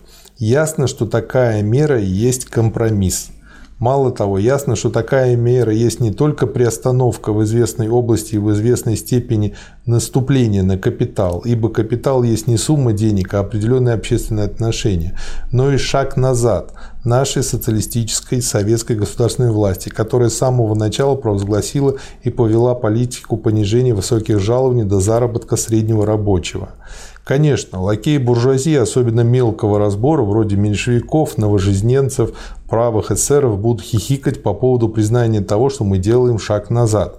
Но нам нечего обращать внимание на хихикание. Нам надо изучать особенности высшей степени трудного и нового пути к социализму. А вот когда у нас этот же шаг назад стали делать тогда, когда уже был, были 50-е годы, ну, это уж, то это, это значит было ситуация. просто отступление от коммунистических да. позиций. Да, тут просто идут тактические маневры. И у нас были уже а свои, у нас были свои специалисты, у нас были свои люди. У нас было тесное единство рабочих, крестьян и интеллигенции. Да. И в это время пошли опять высокие жалования да. Э, чиновникам, пока они совсем не оторвались от народа и пока власть не стала антинародной. Да. С объявлением государства общенародным да. на 22-м съезде. И, ну и дальше Ленин просто в подтверждение приводит простой расчет. Если нам нужно тысяча первоклассных специалистов, каждому по 25 тысяч рублей в год – даем оклад, умножаем, получаем 25 миллионов, на всякий случай удваиваем эту сумму, получается 50 миллионов, то э, для нашего бюджета это копейки, а то, что мы получим для нашего хозяйства и возможность научиться у них, это дает колоссальный выигрыш. И поэтому не делать это, ну, это просто глупость, если не сказать еще хуже. Наша работа по организации под руководством пролетариата всенародного учета и контроля за производством и распределением продуктов сильно отстала от нашей работы по непосредственной экспроприации экспроприаторов. Это положение является основным для понимания особенностей настоящего момента и вытекающих отсюда задач советской власти.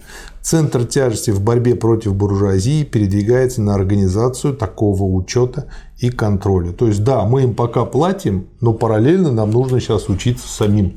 И чем быстрее мы научимся, тем быстрее мы перестанем не платить. Не только учиться, но и непосредственно заниматься да. контролем. Если вы не контролируете ход хозяйственной жизни, то, следовательно, хозяйственная жизнь двигается не в интересах трудящихся. А если да. не в интересах трудящихся, то она не двигается к социализму. Да. Ну и конкретные меры. Первое – это укрепить и упорядочить те государственные монополии на хлеб, на кожу и прочее, которые уже введены. Второе, с взиманием налогов вообще, а по имущественному и подоходному налогу в особенности мы тоже чрезвычайно сильно отстали. Значит, привести это в порядок.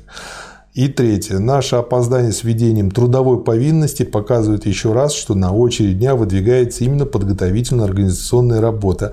Дальше он говорит, что э, в буржуазных республиках тоже часто вводят трудовую повинность, но трудовую повинность для бедных, а нам надо ввести в первую очередь трудовую повинность для богатых. Для богатых, конечно. А дальше. Государство, бывшее веками органом угнетения и ограбления народа, оставило нам в наследство величайшую ненависть и недоверие масс ко всему государственному. А, ну и, собственно говоря, получаем мы следующее. Поймут не из книжек, а из собственного советского опыта. Поймут и прочувствуют, что без всестороннего государственного учета и контроля за производством и распределением продуктов власть трудящихся, свобода трудящихся удержаться не может возврат под иго капитализма неизбежен. То есть до тех пор, пока люди будут думать, что прилетят инопланетяне, устроят им социализм, социализма не будет. Но вот обратите внимание, что пока еще на этом этапе говорится просто о государственном учете и контроле, ну вот государство будет контролировать все, что делать, все под контролем, а движения вперед нет. То есть, он, так сказать, назревает тот вопрос, о котором я уже говорил, что если что нужно создавать планы, как делается в, как в любой крупной монополии. Если это монополистический капитализм, то уже он это делает. Поэтому тот, кто изучал империализм как высшая стадия, тот, кто читал у Ленина, что надо социализм – это единая монополия, но обращенная на пользу всего народа, обращается она на пользу всего народа благодаря планированию. И вот если есть такой план, то его, когда его контролируешь, вот это уже достаточно для социализма. Но если у вас плана нет, а вы контролируете то, что ничего не делается в интересах народа, ну, вы констатируете тогда, да. что не делается. Поэтому да. здесь необходимость планирования прямо просится. Но да. это следующий шаг, потому что пока нужно, по крайней мере, учесть, что есть, и сказать, э, запустить производство, чтобы оно не распалось. Ну, он, собственно, и пишет, что вот этот компромисс, на который сейчас приходится идти, если бы пролетариат, действуя через советскую власть, успел наладить учет и контроль в общегосударственном масштабе или хотя бы основы такого контроля, то надобности в подобных компромиссах не было бы. Руководя буржуазными элементами, используя их, делая известные частные уступки, мы создаем условия для такого движения вперед, которое будет более медленное, чем мы первоначально полагали, но вместе с тем более прочно, с более солидным обеспечением базы и коммуникационной линии с лучшим укреплением завоевываемых позиций. В каком именно числе Советы могут и должны теперь измерять свои успехи в деле социалистического строительства, между прочим, мерилом чрезвычайно ясным, простым, практическим. Ну и приводит пример. В каком именно числе общин, коммун, селений, кварталов и тому подобное, и насколько приближается развитие кооперативов к тому, чтобы охватывать все население. О повышении производительности труда.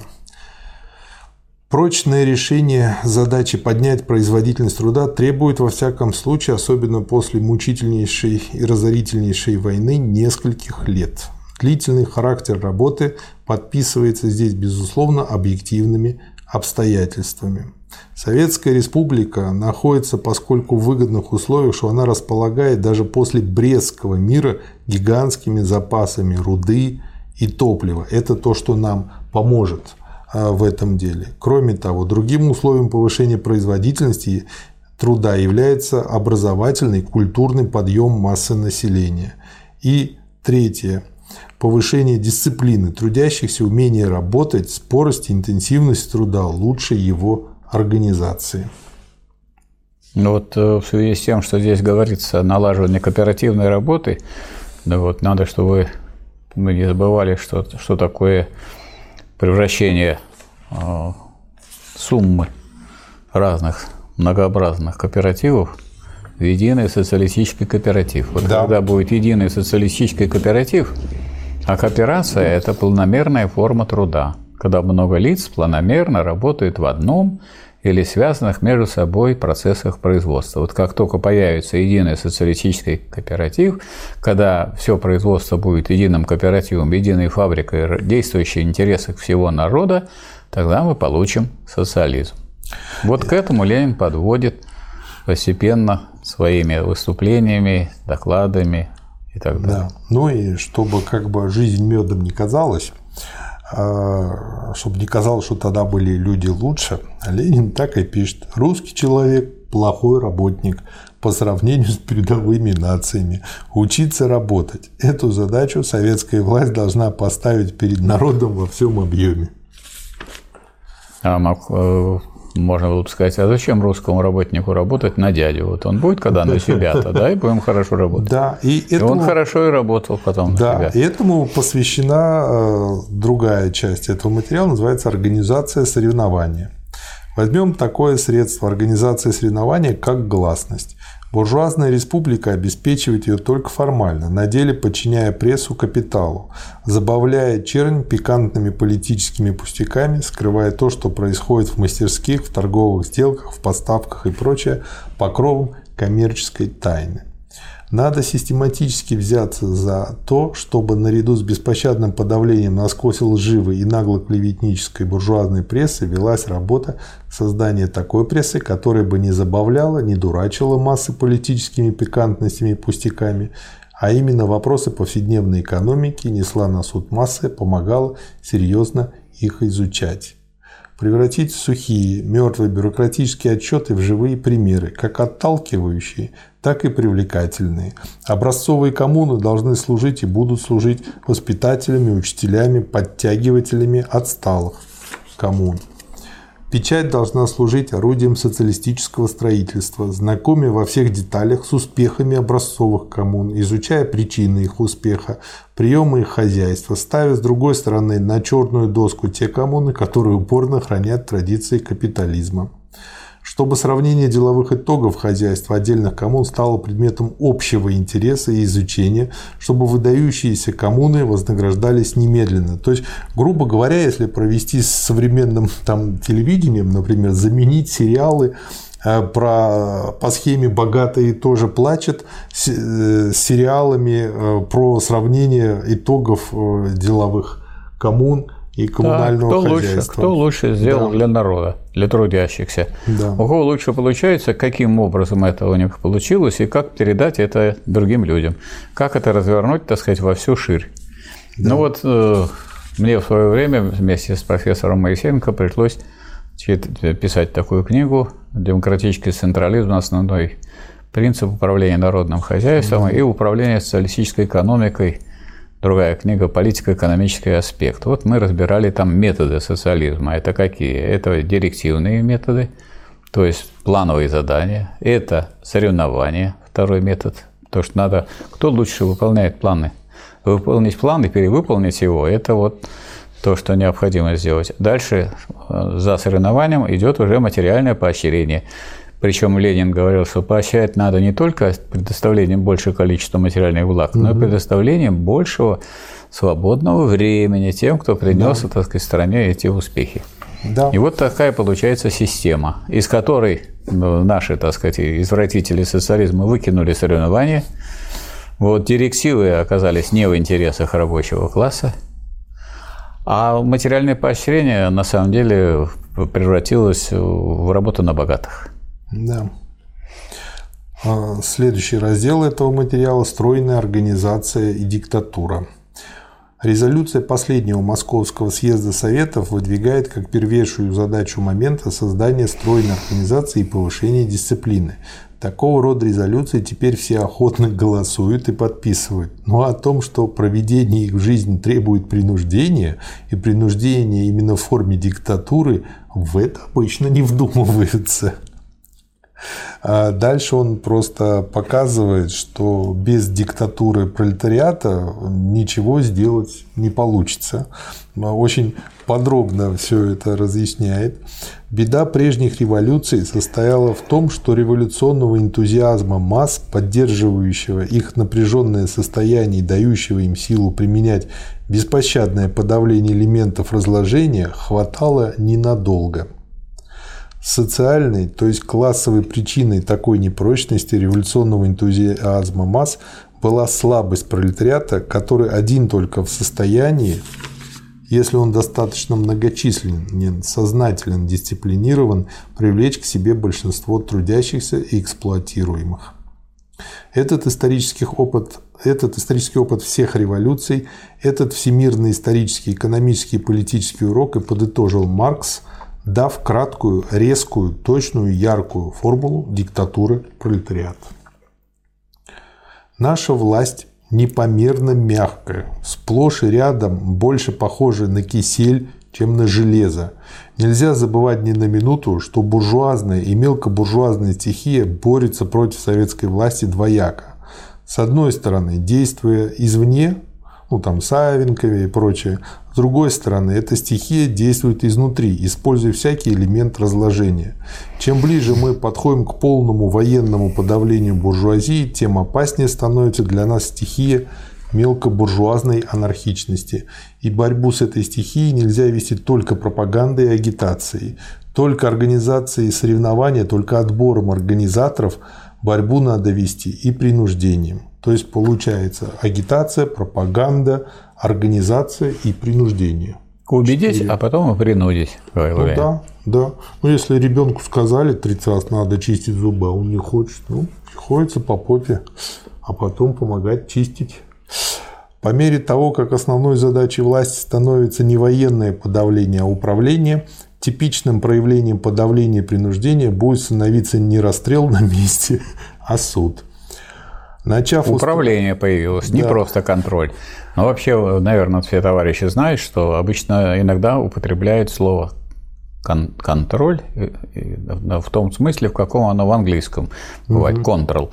Control – это что? Управлять, контролировать, управлять. Но вот всплыло уже и русское значение – контролировать надо. А если вы так контролируете просто то, что было, а что вы будете контролировать? Вам не с чем сравнивать, не с чем лечить. Вам нужно сделать план, и тогда будете контролировать его выполнение. Да. Нет достаточного сознания того, что суд есть орган привлечения именно бедноты, поголовно к государственному управлению, ибо судебная деятельность есть одна из функций государственного управления, что суд есть орган власти пролетариата и беднейшего крестьянства, что суд есть орудие воспитания к дисциплине – Мелкобуржуазная стихия, с которой нам предстоит теперь вести самую упорную борьбу, сказывается именно в том, что слабо сознание народно-хозяйственной политической связи голода и безработицы с распущенностью всех и каждого в деле организации дисциплины, что держится прочно мелкособственнический взгляд – мне бы урвать побольше, а там хоть трава не расти. Вот появляется как бы такая проблема – которая раньше не выставлялась. Не только бороться с капиталистами, а еще с мелкобуржуазными устремлениями. Как потом выяснилось, мелкобуржуазные устремления кончаются, не кончаются и тогда, когда уже нет мелкой буржуазии. Потому что, скажем, при социализме, когда нет никакой мелкой буржуазии, есть попытки горсток угу. и групп рабочих, ну и не только рабочих, дать обществу поменьше и похуже, а взять у него побольше и получше – и вот эти вот стремления и есть мелкобуржуазное стремление уже при социализме. То есть да. это вот зараза, которая идет от эпохи капитализма, она распространяется на всю первую фазу капитализма. И как только прекращается борьба с этой стихией мелкобуржуазных стремлений, тогда на этом кончается социализм. Да. Поэтому без диктатуры пролетариата никакого социализма быть не может.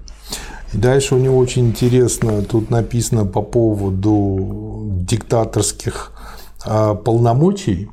И он говорит о том, что а как вообще сочетается вот такой диктатор а, с социализмом. Он пишет, что очень хорошо сочетается, если полностью подконтролен а, находится и действует под полным контролем. То есть такой получается подконтрольный диктатор.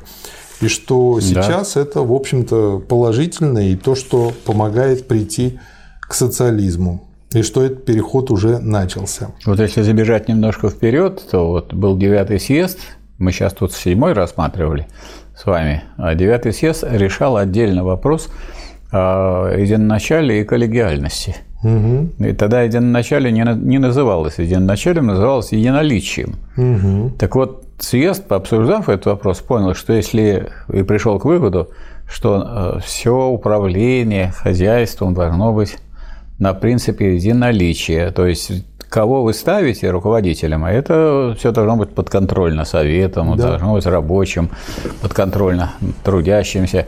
Но когда решаются хозяйственные вопросы, нужно не проводить обсуждение, будем мы рубашки делать в клеточку или в горошек, а да, а необходимо, ерундой. а необходимо издавать приказы, а все коллегиальные органы, даже если они остаются, как в министерстве, коллегия, угу. министерство, это три человека, они посовещались, и министр своим приказом один проводит, проводит так сказать, ту линию, на которой он остановился. Очень э, хороший показательный пример с оркестром. Для да. того, чтобы оркестр играл слаженно, нужна диктатура дирижера, но это диктатура профессиональная по труду. То есть пока они сидят как оркестр, готовятся, тренируются, упражняются каждый день, вот тогда идет диктат. А когда они там встали, разошлись по другим делам, уже никакой диктатуры Можно нет. Можно я приведу Маркса по этому поводу? Маркс писал, что всякий непосредственно общественный или совместный труд, осуществляющийся в достаточно крупном масштабе, э, нуждается в управлении, которое обеспечивает связь индивидуальных работ и выполняет функции, вытекающие из движения всего производственного организма в целом. Отдельный скрипач сам управляет собой, а оркестр нуждается в дирижере. Да.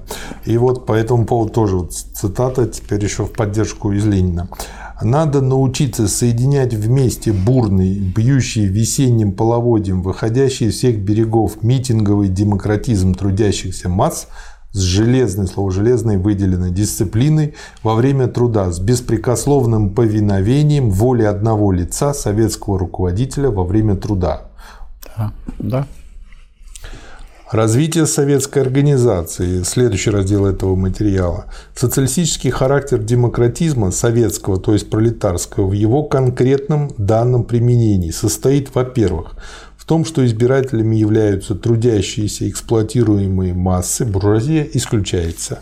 Во-вторых, в том, что всякие бюрократические формальности и ограничения выборов отпадают.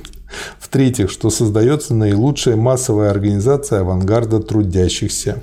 Впервые делается приступ к тому, четвертое, чтобы действительно поголовно население училось управлять и начинало управлять.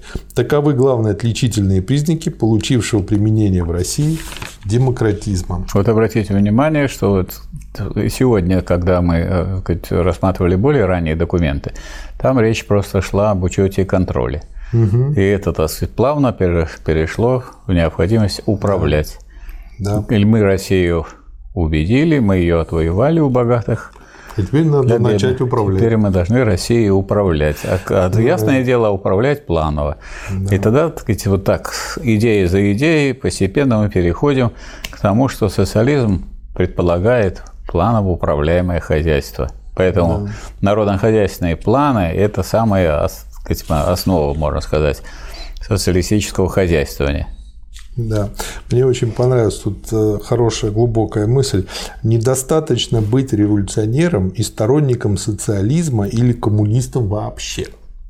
Надо уметь найти в каждый особый момент то особое звено цепи, за которое надо всеми силами ухватиться, чтобы удержать всю цепь и подготовить прочный переход к следующему звену. Причем порядок звеньев, их форма, их сцепление, их отличие друг от друга в исторической цепи событий не так просты и не так глупы, как в обыкновенной кузнецом сделанной цепи. Именно близость советов к народу трудящихся создает особые формы отзыва и другого контроля снизу, которые должны быть теперь особенно усердно развиваемы. Нет ничего глупее, как превращение советов в нечто застывшее и самодавлеющее. Это вот то, что у нас произошло.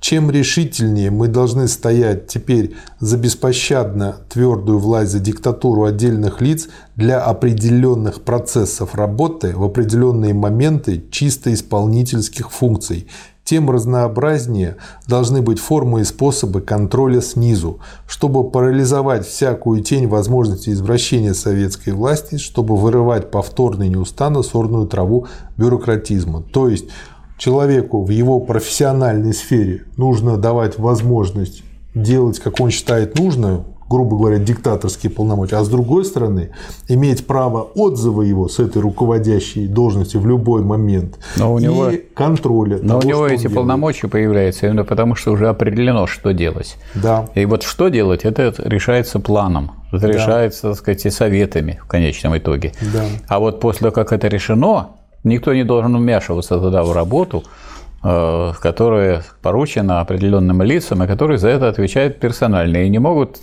ни на кого сослаться, дескать, это вот он мне помешал, это я вот мы сделал, но мне не дали, и так далее, и так далее. То есть тут должно быть и наличие, да. единоначалие. Да. Очень интересная и очень хорошая работа. Следующее. Выступление на заседании президиума ВСНХ. Вот Опять смотрите, Всероссийский съезд, э, Совет народного хозяйства. Вот да. вам орган по управлению всей экономикой. Вот он уже пошло. Это управление предполагает субъекта управления. Понятное дело, что рабочий класс – субъект, да. партия, которая авангард класса – субъект. Но это должен быть специальный орган, непосредственно экономический, который это управление и осуществляет, и развивает, потому что ВСНХ э, должен был развиваться дальше. Да. Развивать планирование в, в России. Да. Тут э, что интересно, просто несколько таких тезисных мыслей из этого. На самом деле на одну страницу материал. Сдельная плата должна быть установлена для всех производств, безусловно, в тех же специальностях, где это невозможно, установить систему премий. То есть то, что было, помните, предметом шуток, ты работаешь те 120, ты не работаешь те 120, это как раз-таки не по-социалистически. А вот. Э, промышленные суды необходимо устроить. Необходимо устроить группы контролеров не на предприятии, а со стороны из различных профессий с привлечением инженеров и бухгалтеров крестьян. Привлечь американских инженеров, взять из системы Тейлора все, что можно взять, научного, что э, помогает развитию. Что же касается карательных мер за несоблюдение трудовой дисциплины, то они должны быть строже.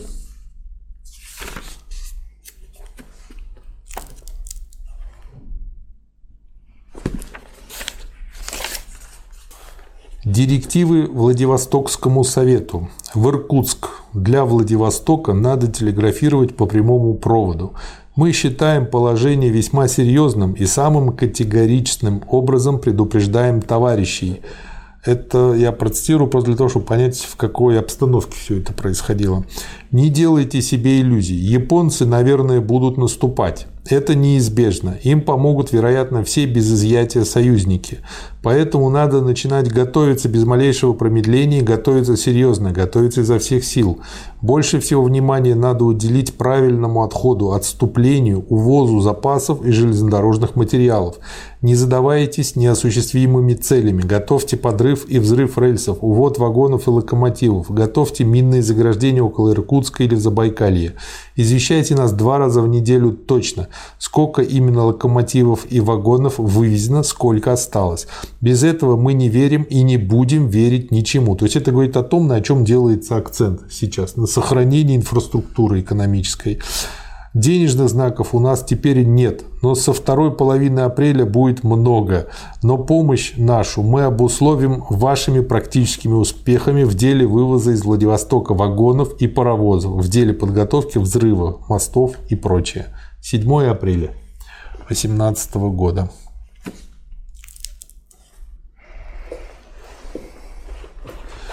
Дальше э, очень короткий материал, основные положения хозяйственной, в особенности банковой политики. Здесь э, просто тезисно перечислено, видимо, это заготовка материала, который Лень собирался делать, но все равно очень так интересно основные пункты приведены. Доведение до конца национализации, национализация банков и постепенный переход к социализму, принудительное объединение населения в потребительные общества, учет и контроль производства и распределения продуктов, трудовая дисциплина, налоговая политика. Такая хорошая структура для написания статьи. есть также другой, опять же, набросок плана научно-технических работ. Академии наук начавшей систематическое изучение обследования естественных производительных сил, России следует немедленно дать от Высшего Совета Народного Хозяйства поручение. Что здесь интересно?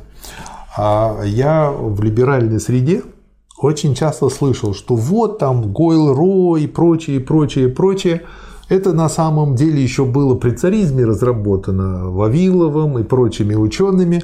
Вот, и что вот специальный был такой совет, вот, и, собственно говоря, он просто получил там полномочия, и большевики просто как бы сделали, что для них уже на блюдечке золотой каемочкой было преподнесено.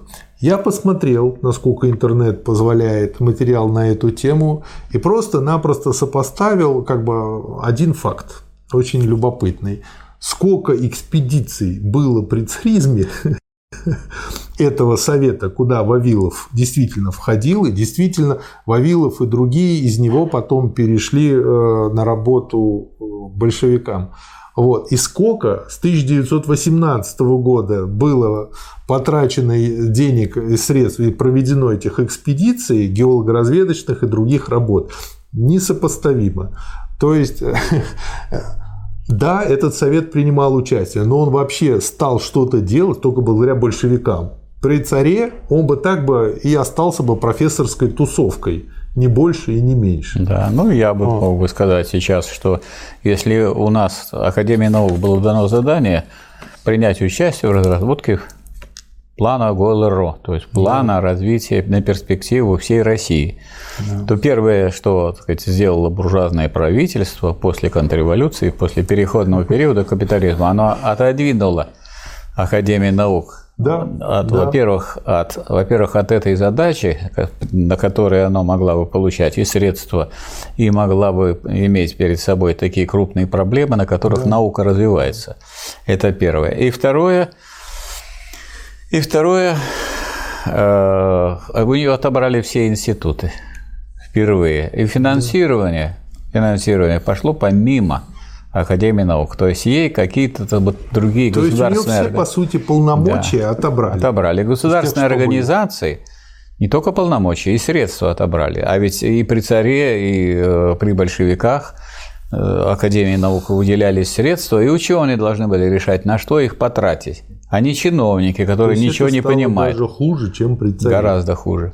Да. Да, и после всяких переговоров между президентом и Академией наук э, пришли к тому, что э, Академия наук может составлять прогнозы. Ну вот если страна катится в пропасть, какой прогноз могут дать ученые? Оптимистичный. Что она скатится в эту пропасть. Да, следующий материал. А, заседание в ЦИК 29 э, апреля. Ну и, собственно говоря, отсюда из речей Ленина на этом заседании. Первое,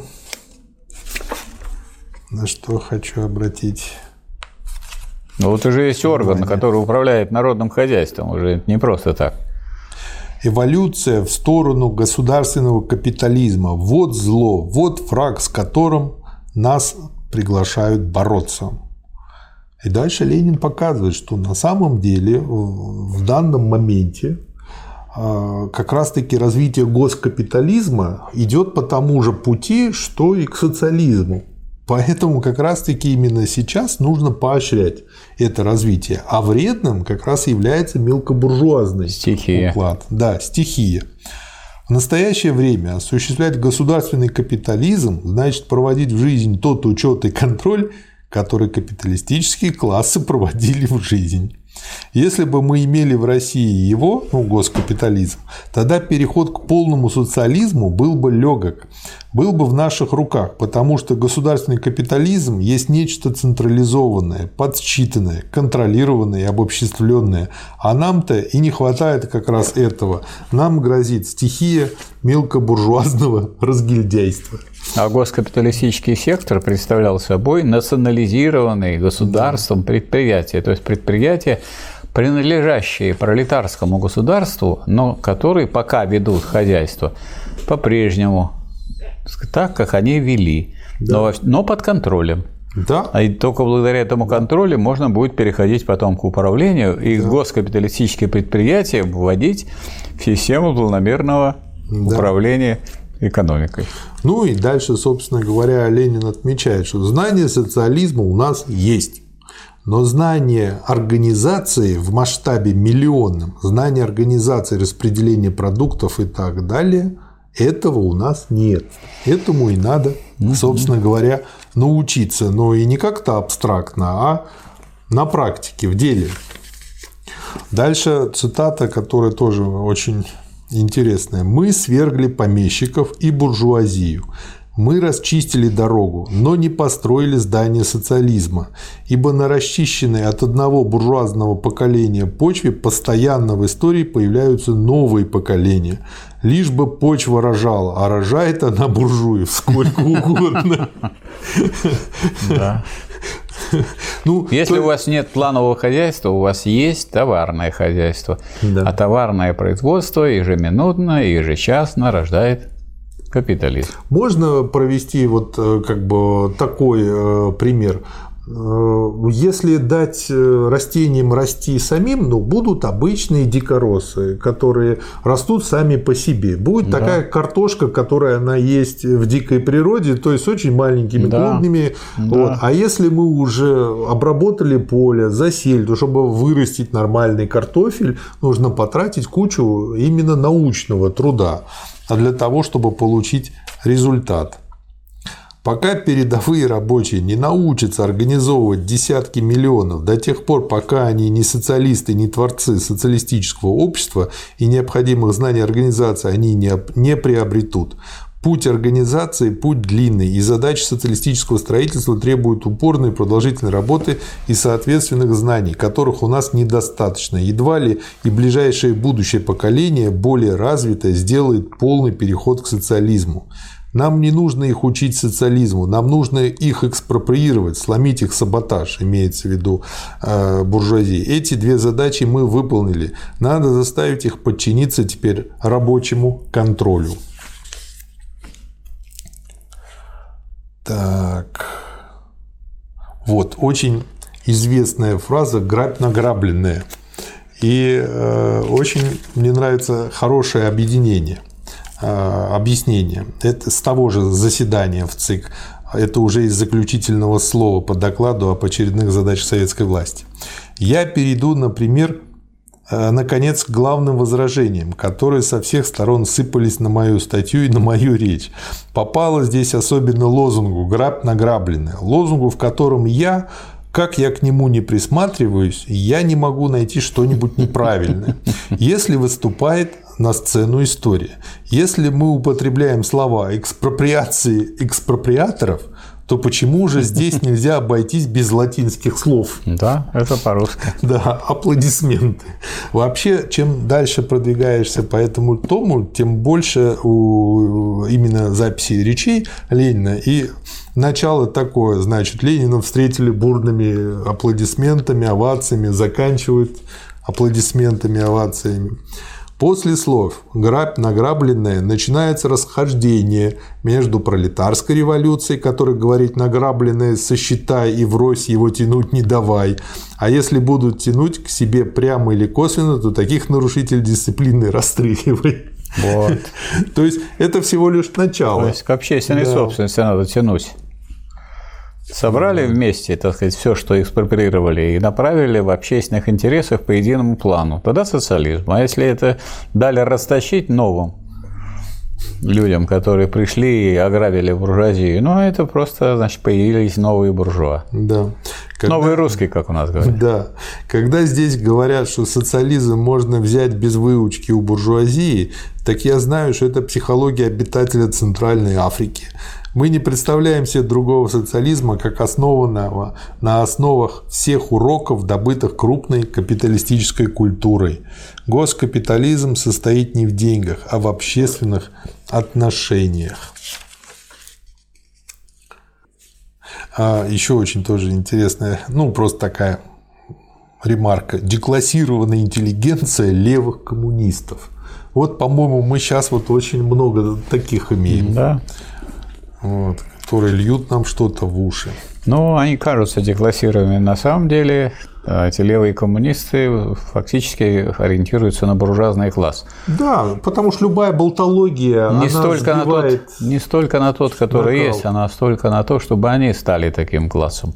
Угу. Как говорится, поумнели, нашли себе местечко с хорошим доходом, а пока они будут говорить такие вещи, да. так сказать, марксистские и так далее. И лет э, в 50-60 они будут я по молодости тоже был коммунистом. Да, да, да. да а то есть, как уже... бы все это сведут к тому, что ну, был возраст игра и гормона. Грехи молодости. Да, греш, грешки, как у Льва Толстого. А потом начнут каяться.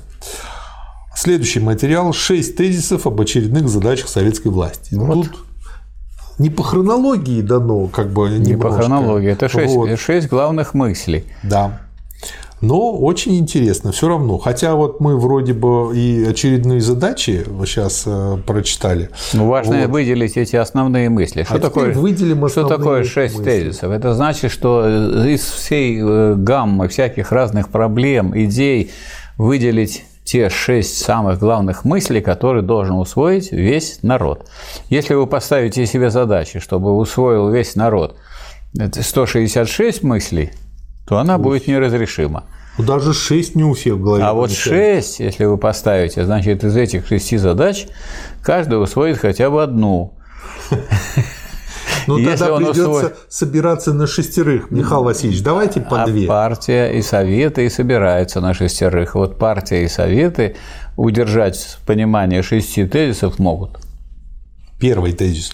Международное положение Советской Республики в высшей степени трудное и критическое. Ну, естественно, со всех сторон наступает. В международной политике обязательно тактика лавирования, отступления в ожидании от того момента, когда окончательно созреет международная пролетарская революция. То есть, как Кутузов. Зайцем да. бегаем по стране, за нами Наполеон. Второй тезис. В области внутренней политики на очередь дня выдвигается в настоящий момент задача организационная. Вот. Третий тезис. С точки зрения чисто политической, гвоздем момента является то, что задача убедить трудящегося трудящуюся Россию в правильности программы социалистической революции, задача отвоевать Россию от эксплуататоров для трудящихся являются в главных и основных чертах завершенными, и на очередь дня выдвигается главная задача, как управлять Россией. Мы Россию убедили, мы Россию отвоевали у богатых для бедных, мы должны теперь Россией управлять. Да. Вот этот тезис. Четвертое. В области экономического строительства социализма гвоздем момента является то, что наша работа по организации всенародного и всеобъемлющего учета и контроля. Пятое. На очередь дня становятся в особенности меры повышения трудовой дисциплины и производительности труда. А почему учет и контроль так важен? Потому что если вы не знаете, что у вас есть и чем вы располагаете, вы ничего не можете спланировать. Да, да на самом деле я ничего не могу делать. Нет, потому что получается... Делать вы можете, делать вы можете. Ну, вы можете портить, общем... нарушать, разрушать, но вы не можете... Но это не планомерная деятельность но будет. Дело в том, что планировать нужно для того, чтобы двигаться к социализму. Если у вас это все не направляется, оно не направляется, если вы даже не знаете, что у вас есть. Ну правильно, если у меня нет учета и контроля, это как я в безвоздушном пространстве да, барахтаюсь, да. и я могу делать, что хочу. Да, но... можете выступать с трибуны, призывать, говорить красивые слова. Да. Да, о социализме, о коммунизме, вот что. Что и делали такие, как Хрущев. Да. Хрущев, Брежнев, Андропов, Черненко, Горбачев. Говорили разные вещи, а делали совсем другое. И шестой тезис – диктатура пролетариата является безусловной необходимостью при переходе от капитализма к социализму. А она, между прочим, является необходимостью и дальше. А некоторые товарищи вот это прочитали и решили, что если нужно доехать до Москвы, то уже не надо доезжать до Владивостока, чтобы проехать всю Россию. Нет, они, наверное, подумали, что если в Москве нет железной дороги, а есть метро, то метро – это не железнодорожный транспорт. Так. О судьях очень интересный короткий материал, но очень интересный. В ЦК РКП Прошу поставить на порядок дня вопрос об исключении из партии тех ее членов, которые, будучи судьями по делу 2.5.1918 о взяточниках, при доказанной и признанной ими взятке ограничились приговором на полгода тюрьмы.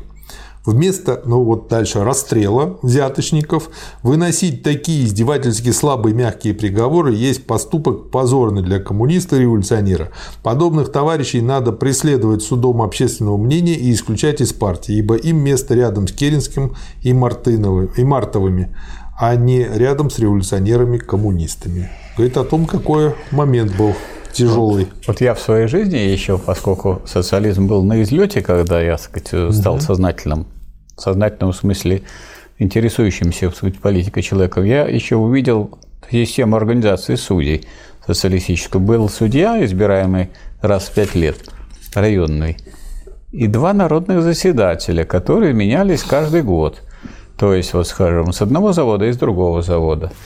Год прошел, еще другие два и так далее. И все пять лет судья оставался специалист по праву, тот же самый, а народные заседатели решали. Но права у них были одинаковые, и они решали голосованием в той совещательной комнате, которая сейчас является посмешищем, потому что написано «совещательная комната», а судья один или одна – а ну, там сейчас, совещался судья. Все Фрейда начитались, а там, поэтому с чем он-то он, а, там, там все-таки совещался? А там раньше совещался судья не с самим собой, а с двумя народными заседателями. И если народные заседатели стояли за вот расстрел, то был бы расстрел – а не то решение, которое принял судья, по которому взяли, дали взятку. И даже если и давали бы взятку этому судье, он бы не решал эти вопросы. А, реш... а давать народным заседателям взятки бесполезно, потому что они меняются каждый год. Михаил и все это убрали, и сделали единоличных судей, которые назначаются якобы президентом. Но вы, наверное, понимаете, чтобы назначать президентом, значит, их как администрация президента подбирает, собирает так сказать, материалы, и в итоге просто президент подписывает. Поэтому от того, что так сказать, э, это делает президент, ничего не улучшается, потому что в абсолютном свете также ничего не видно, как в абсолютной тьме. Да. Вот в чем дело. Я думаю, в будущем он будет совещаться с двумя а, компьютерными советниками. Один будет называться Яндекс, а другой Google. Да. Они таким макаром, наверное, восстановят структуру. Да вы думаете, что это они будут восстанавливать, а не, а не большевики? Нет. А, Я думаю, что придут новые большевики и восстановят ту структуру, которую надо. И будут народные заседатели. Это ну, рабочие, они рабочие заводы. сделать до этого момента. Вот я сделать думаю, они не успеют, а сломать что-нибудь успеют. Ну вот. О левом ребячестве и о и мелкобуржуазности. Очень интересный материал, да. Запоминающийся очень. Да. Группа левых коммунистов дала нам свои тезисы о текущем моменте. То есть... Карикатурные коммунисты, которые, но, так сказать, Михаил Васильевич, революционные, в качестве положительного они да. все-таки написали материал. Понимаете? То есть, как, пускай слабый, пускай карикатурный, но они его написали. И Ленин Это вы вроде того, что вместо, того, что, вместо того, что на вас наступали э, пеший враг с э, дубинами, они приехали на танки. Да ну, на какой танк? Танк-то картонный. Дело, а вот такой, что на такой, на тезисы пришлось отвечать председателю Совета Министров, председателю да. Совнаркома. Не, я они, если бы не Ленин, то эти люди бы завоевали бы влияние, потому что для того, чтобы завоевать влияние, надо уметь писать тезисы. У нас основная масса не умеет писать тезисы. Вот. У нас писать умеют, но не могут выразить мысль. А вот тут нужно, вот как мы видели, шесть нас... тезисов очередных задач советской власти. У нас умеют делать другое. Ударение они сейчас в этом слове да. ставят на другой слог. Да. А, как бы я против там, просто к тому, насколько они деградировали, что потом уже и писать перестали. Они не деградировали, они такие и были. Это такие а. коммунисты. Никто из них не деградировал, они все время болтались. Все время, ну, вспомните того же самого Каменева и Зиновьева, при Сталине Каменев вел политбюро. Потом Каменев был председателем ВЦИК, но его на второй день после э, э председателем э, Всероссийского съезда э, рабочих крестьянских солдатских депутатов. Его на второй день уже сняли потому что он был за то, чтобы э, было однородное социалистическое правительство, чтобы отобрать у большевиков по существу победу да. и снова сделать их меньшинством в, да. в правительстве, где бы сидели всякие разные социалисты, которые тянут руку буржуазии. Тот же самый Зиновьев, который тоже был у нас вот секретарем был в Ленинграде, это тот Зиновьев, который выдал планы революции вооруженного восстания да. в Петрограде. То есть да. они все время болтались. Их много было таких болтающих. Да. Ну Зато и... кто-то с ними связан и убил Кирова. А потом да. спрашивают, нет у Сталина преемников.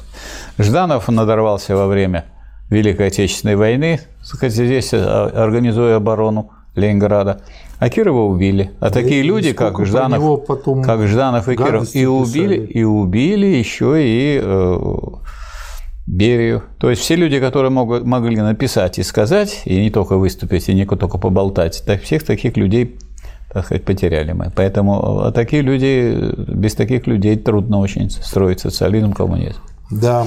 Ну и тут, собственно говоря, первое, значит, на что он отвечает, это по поводу мира, который заключен. Заключение мира вынуждены признать авторы тезисов, это вот на которые Ленин разбирает, ослабило пока что стремление империалистов к международной сделке. Ленин отвечает, заключение мира уже привело к обострению схватки между империалистическими державами. То есть если они отвлеклись на борьбу друг с другом, на войну друг с другом, у нас передышка, это хорошо.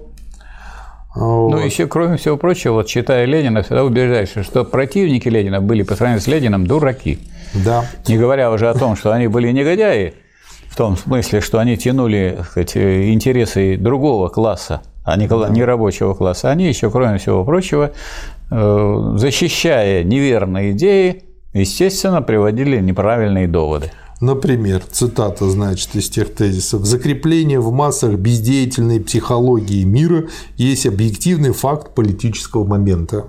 Угу. Вот это уже прямо перл. Да. После трехлетней мучительнейшей и реакционнейшей из войн народ получил благодаря советской власти ее правильной, не сбивающейся на фразерство тактике, маленькую-маленькую, совсем маленькую, непрочную, далеко не полную передышку, а левые интеллигентики с великолепием влюбленного в себя нарцисса глубокомысленно изрекают закрепление в массах бездеятельной психологии мира. Если не убивают э, трудящихся, э, одетых в военную форму, и так сказать, тем, кому выдали винтовку, подготовки, то это бездеятельная психология. Вы знаете, я вот э, читал... Они-то не пойдут на эту войну. Они хотят, чтобы на эту войну пошли простые рабочие и крестьяне. Я по этой причине сейчас совсем по-другому смотрю на то, как студентов на картошку отправляли да. осенью. Я считаю, это абсолютно правильная мера. Другое дело, это нужно, может быть, делать не осенью, там, а летом или еще как-то вплести, чтобы это не очень. Но надо, чтобы это было чтобы учтено это было. просто в планах планах подготовки. Это вот картошка, а вот это вот э, учеба. Твой обед. Нет, а это вот учеба. Да. Учеба, потому что не получилось, что вы у вас с 1 сентября написана учеба, а вы едете на картошку. Это какое-то извращение. А вот если у вас написано, что у вас с 1 сентября по 1 октября картошка, а с 1 октября учеба, это все нормально. Это нормально. Ну, если это Ничего все страшного. учтено и спланировано да. с учетом всех э, необходимостей, тогда да. То есть это нужно, иначе интеллигенция, она всегда будет отрываться от народа. Энгельс, а так покопала картошку Энген, и поумнела. Энгельс говорил очень просто. Никто не должен перекладывать своей ноши производительного труда на плечи других. Понятное дело, что эту проблему можно решить только при полном коммунизме, потому что это не должно подрывать, так сказать, другие да. вопросы, там, науку, искусство, медицину и так далее не всякого можно отрывать. Но, э, сказать, в каких-то пределах, безусловно, человек должен почувствовать, как живет да. представитель того самого класса, который руководит страной. Да. Я дальше вот благодаря Ленину узнал, как по-русски Борчук Потому что Борчук mm. это украинское слово. А тут, значит, сейчас услышите. Разве может коммунист, сколько-нибудь понимающий условия жизни и психологию трудящихся, эксплуатируемых масс, скатываться до этой точки зрения типичного интеллигента, мелкого буржуа, деклассированного ванного с настроением Барича или Шляхтича, которая психологию мира объявляет бездеятельной, а махание картонным мечом считает деятельностью. Ибо это именно есть махание картонным мечом, когда наши левые обходят общеизвестный и еще раз доказанный войной на Украине факт, что измученные трехлетней бойней народы воевать без передышки не могут, что война, если ее нет сил организовать в национальном масштабе, порождает сплошь да рядом психологию мелкособственнического развала, а не пролетарской железной дисциплины. Но еще этот, э, это картонные мечи, потому что сами-то они не пойдут на фронт воевать. Да. Они хотят послать туда воевать крестьян вооруженных. Да, да. Это, опять же, хорошо проиллюстрировано у Булгакова, когда э, Шариков попал в интеллигентскую среду, он о броне заговорил. Ему бронь положена. Если претендовать на политическое руководство, надо уметь продумать политические задачи, а отсутствие этого превращает левых в бесхарактернейших правоповедников шатания, имеющего объективно только одно значение. Своими шатаниями левые помогают империалистам провоцировать Российскую Советскую Республику на заведомо невыгодный для нее бой, помогают империалистам затащить нас в западню. Это суровая оценка, но да. справедливая.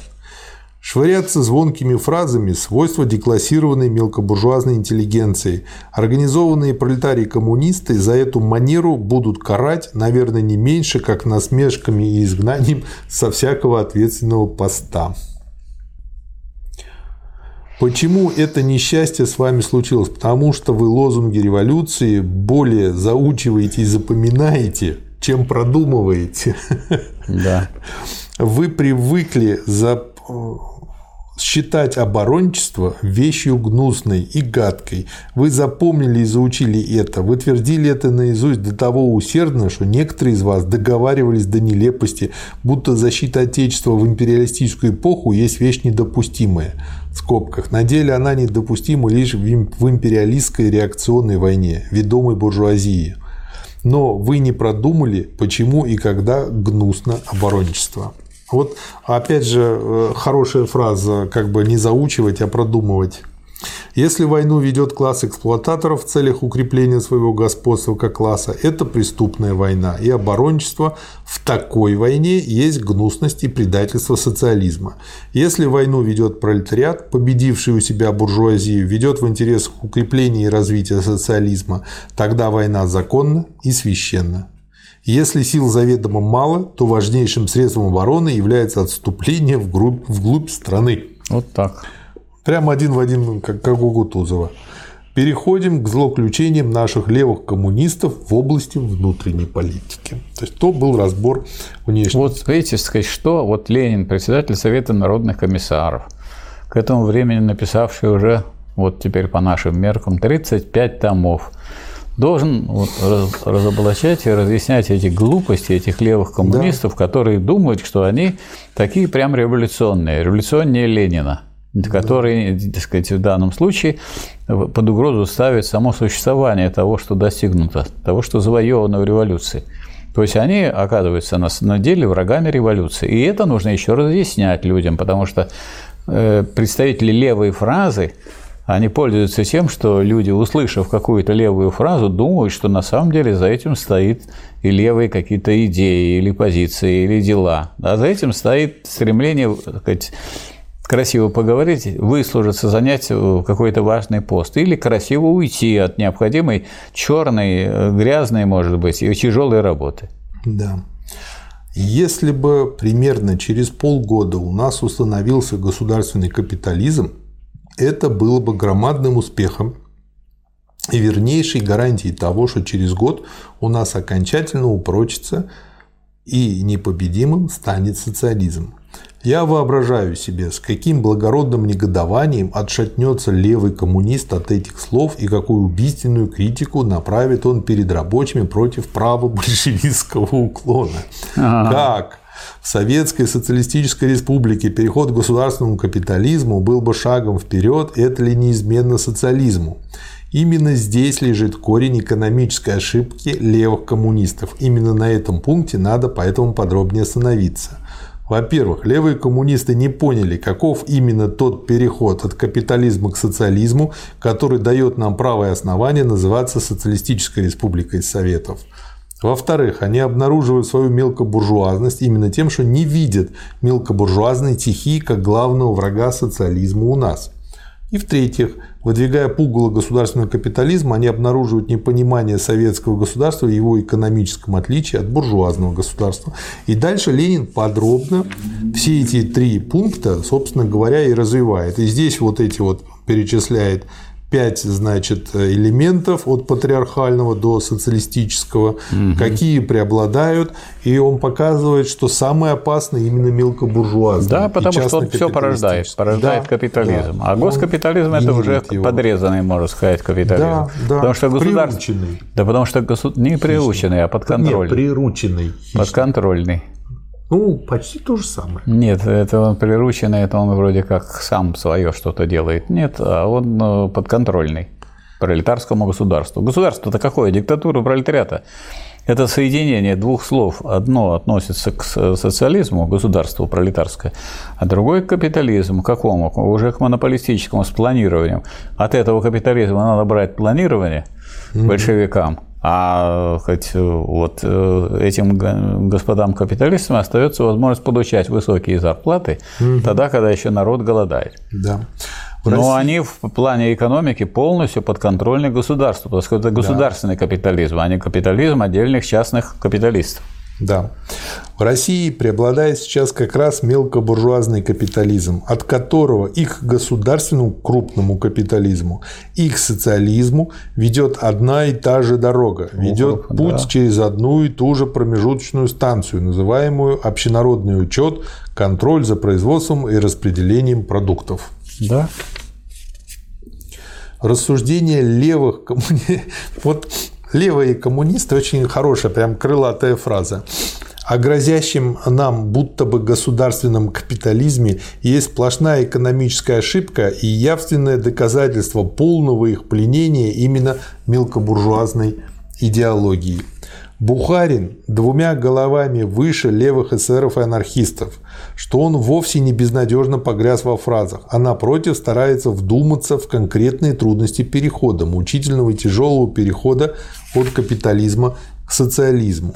Бухарин превосходно образованный марксист-экономист, поэтому он вспомнил, что Маркс был бы глубочайше прав, когда учил рабочих важности сохранить организацию крупнейшего производства именно в интересах облегчения перехода к социализму и полной допустимости мысли о том, чтобы хорошо заплатить капиталистам, выкупить их, ежели обстоятельства сложатся так, что заставит капиталистов мирно подчиниться и культурно организованно перейти к социализму на условии выкупа, но Бухарин впал в ошибку, ибо не вдумался в, конкретнее, э, в конкретное своеобразие данного момента в России. Момента как раз исключительного, когда мы, пролетариат России, впереди любой Англии и Германии, то, о чем Маркс писал, а не позади.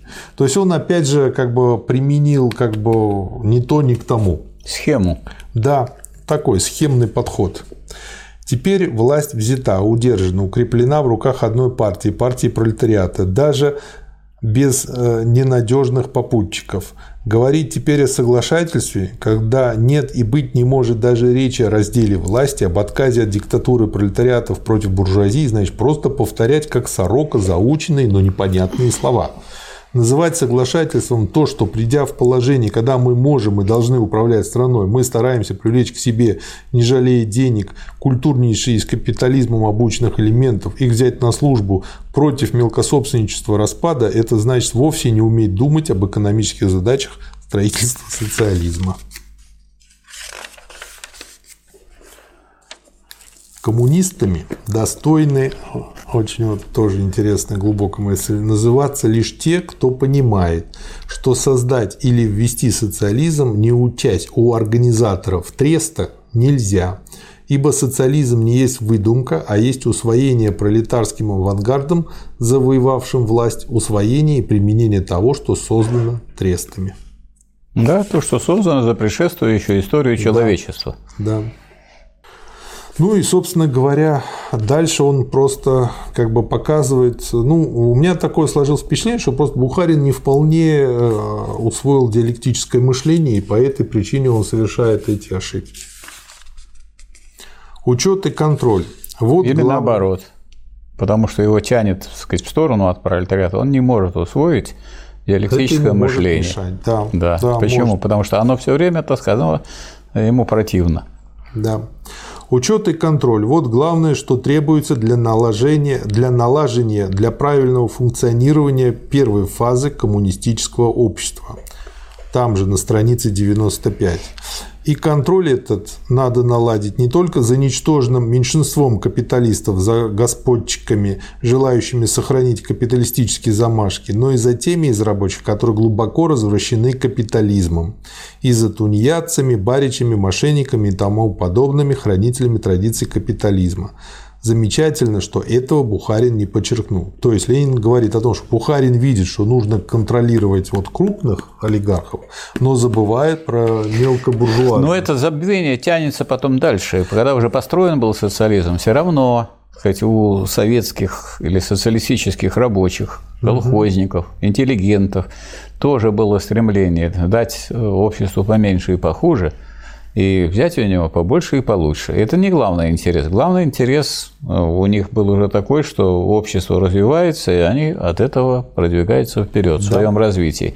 Но второй интерес, вот этот ближайший, который, если он будет поставлен во главу угла, представляет собой в этом главную опасность. Да. И, и он э, и мы показывает... На нее...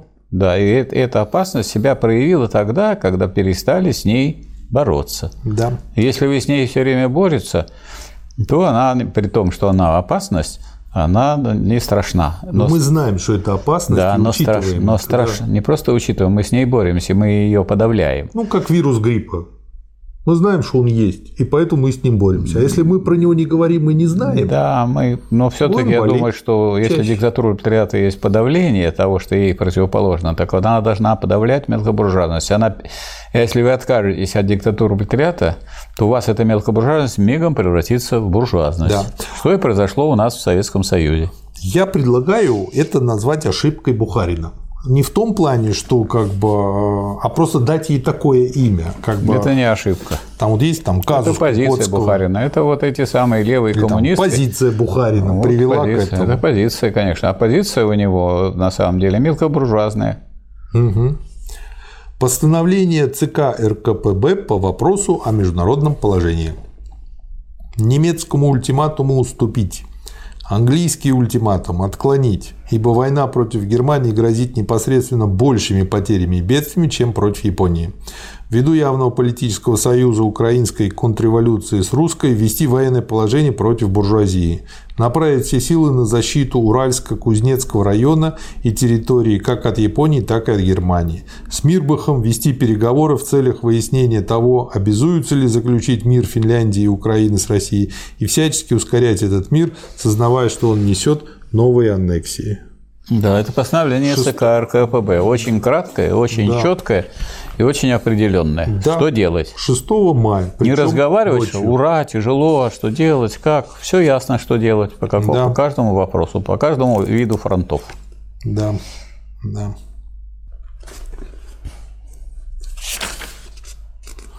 Дополнение к декрету о продовольственной диктатуре.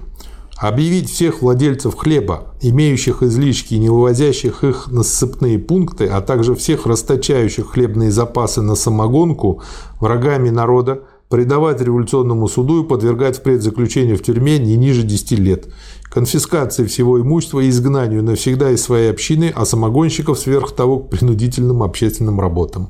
9 мая. Просто Диктатура пролетариата. Очень короткий, но показывает ситуацию, в которой все это происходило. Он показывает не ситуацию, в которой происходило, а показывает, как Положение. действовать в такой в этой ситуации. И как действовать тоже. Потому что ситуацию могут обрисовывать писатели, поэты, историки. А вот политики должны показывать, как выходить из той ситуации, в которой оказался народ. И как действовать в ней. Как действовать в них. Вот да. в этом смысле чтение Ленина и показывает, как люди, попадая в такую тяжелую ситуацию, находят правильный путь, организовываются и побеждают. И... Вы хотите побеждать или вы хотите плакать? Если вы хотите плакать, то вам нужно описывать ситуацию. А если вы хотите побеждать, вам нужно внимательно отнестись к тому, как Ленин какие выходы из таких ситуаций находит. Вот, например, почему такие строжайшие меры применяются? Не потому, что вот такие злобные большевики, а потому что никакими другими средствами вы это вот э, явление, которое было, когда народ с одной стороны голодает, а у других есть огромные запасы хлеба. И люди будут умирать, умирать, причем жертв будет очень много. Лучше вот Делиться эти посидят лет 10, лет 10, зато эти люди не умрут, которые ну, умирали. те, кто сидят, тоже ведь не умрут. Кормить-то их будут. И те, кто сидят, э, тоже не умрут. Никто не умрет. Да.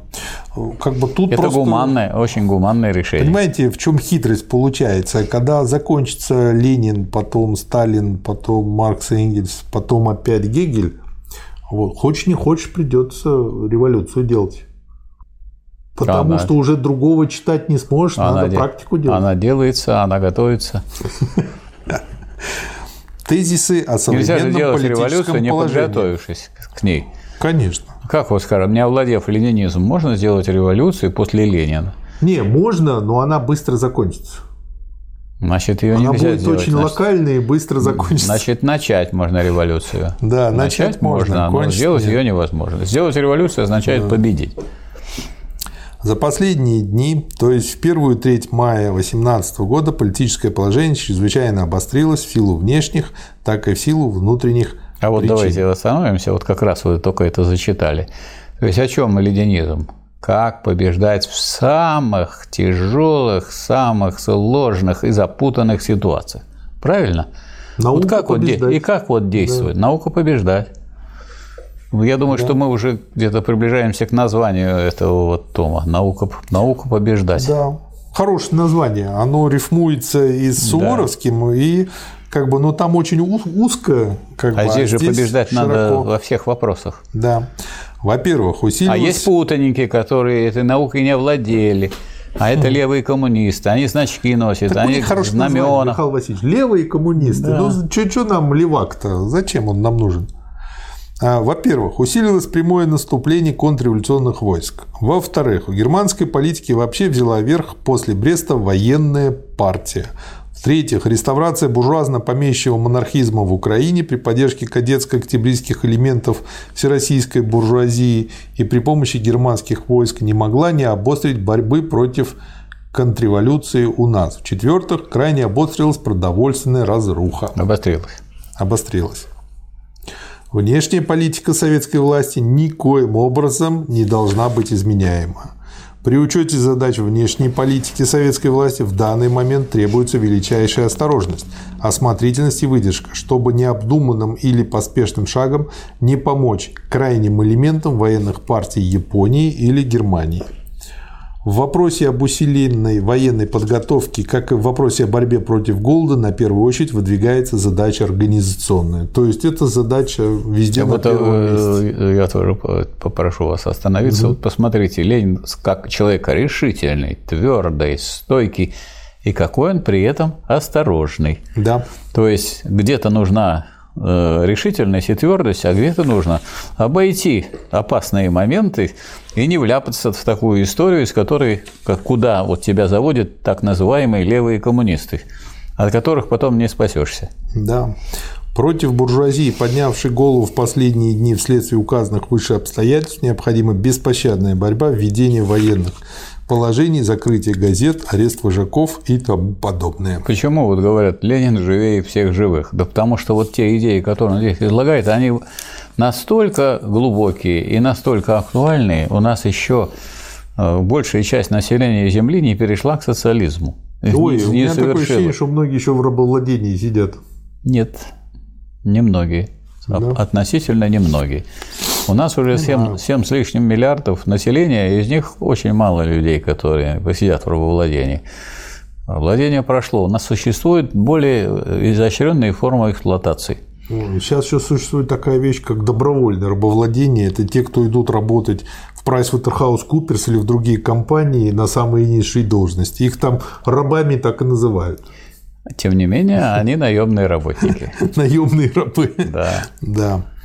А, собственно, меры против сеяния паники. Это у вас такое, такое эм, как бы настроение, что вот капитализм э, сильно лучше, чем э, рабовладение. Он не сильно лучше, просто вы будете в таком же положении, только называться будете свободными. Вы же сами пришли. А, Вы сами пришли Ну да, наниматься и, и- мне. И, договор подписали. Договор подписали? да, ну вот А- теперь а вы будете теперь работать как раб, но не раб. Вы теперь свободный человек, вы свободно же подписали. До свидания. А если я хочу вас отправить на свободу, увольняю, то есть на волю. Почему вы возмущаетесь? Почему вы идете в суд? Я же вас на волю отпустил, вы уволены. Да. Все оформлено словами так, чтобы вы были в дураках. Ну, сказать, конечно, захватывали рабов, но чтобы такое было вот обман, чтобы, так сказать, рабы не понимали, что они рабы, такого не было. Необходимо твердо усвоить себе и добиться усвоения всеми рабочими той истины, что только выдержанная и терпеливая работа о создании и восстановлении железной пролетарской дисциплины беспощадной расправы над хулиганами, кулаками и дезорганизаторами способна отстоять советскую власть. Ну вот теперь обвиняют товарища Сталина в том, что вот он организовал беспощадную расправу над хулиганами, над, над теми, кто растаскивает общественную собственность. Я хочу привести слова Сталина, который прямо вытекает из этой позиции Ленина, да. что вот буржуазия за время своего существования и господства, она сделала частную собственность священной и неприкосновенной. Вас сгноят в тюрьме, если вы где-то украли какую-то часть частной собственности. Да. Так вот, если мы хотим победить новый строй если мы хотим его отстоять, то мы должны сделать теперь общественную собственность священной и неприкосновенной. И при Сталине общественная собственность была сделана священной и да. неприкосновенной, то есть реализовано то, о чем здесь все время пишет Ленин. Нужен всесторонний государственный учет и контроль, и нужно беспощадно расправляться со всякого рода мерзавцами, которые растаскивают общественное достояние. Да. Доклад на Первом Всероссийском съезде представителей финансовых отделов Советов 18 вот да. мая. И здесь Ленин, собственно говоря, ставит в этом докладе основные финансовые задачи. Первое – финансовая централизация.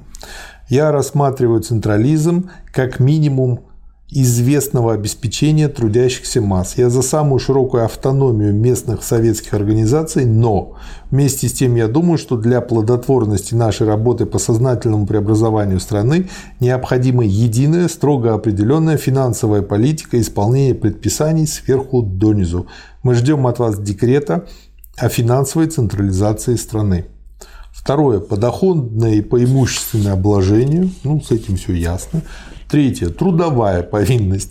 Передовые страны Запада, Англия и Германия перешли в связи с войной к строжайшему учету и контролю всего производства. Они ввели трудовую повинность для неимущих классов. Мы должны воспользоваться опытом этих стран, но начать с введения трудовой повинности в первую очередь не для бедных, перенесших и без этого достаточно жертв на алтарь войны, а для имущих, разбогатевших от войны. Я Четвертое. вспоминаю, забегая вперед, когда началась гражданская война, и когда в этой гражданской войне напрягала страна все свои силы, Ленин говорит, мы заберем у богатых хлеб, оставим корки, мы заберем у них сапоги и дадим им валенки, но мы выиграем гражданскую войну. Да. Новые денежные знаки. Мы назначим самый короткий срок, в течение которого каждый должен будет сделать декларацию о количестве имеющихся у него денег и получить взамен их новые. Если сумма окажется небольшой, он получит рубль за рубль. Если же она превысит норму, он получит лишь часть. И это было сделано тогда, когда Вспомните наш ролик про денежную реформу после войны. 47 год. Вот Сталин так ее и сделал. Да. Именно так, он как даже написано лучше у сделал. Да. Не, он сделал, поскольку была уже возможность, люди бедные с небольшими да. суммами получили больше. То есть тут просто не было да, возможности. еще и больше. То есть они да. мелочь это засчитали, так сказать, так, как будто бы она в 10 раз теперь стала дороже. Да. Следующий материал о голоде. Письмо к питерским рабочим. То есть Ленин находится в Москве, как я понимаю, пишет в Питер. Да. У меня был на днях ваш делегат, партийный товарищ, рабочий с Путиловского завода. Этот товарищ описал мне подробно чрезвычайно тяжелую картину голода в Питере. Голод не от того, что хлеба нет в России, а от того, что буржуазии и все богатые дают последний решительный бой господству трудящихся, государству рабочих, советской власти на самом важном и остром вопросе, на вопросе о хлебе. Кто не работает, да не ест. Как провести это в жизнь? Ясно, как ясный Божий, Божий день, что для проведения этого в жизни необходима, во-первых, государственная хлебная монополия, во-вторых, для этого необходим строжайший учет всех излишков хлеба и безукоризненно правильный подвоз хлеба из мест избытка в места недостатка хлеба, и в-третьих, для этого необходимо правильное, справедливое, не дающее никаких привилегий и преимуществ богатому распределение хлеба. Да.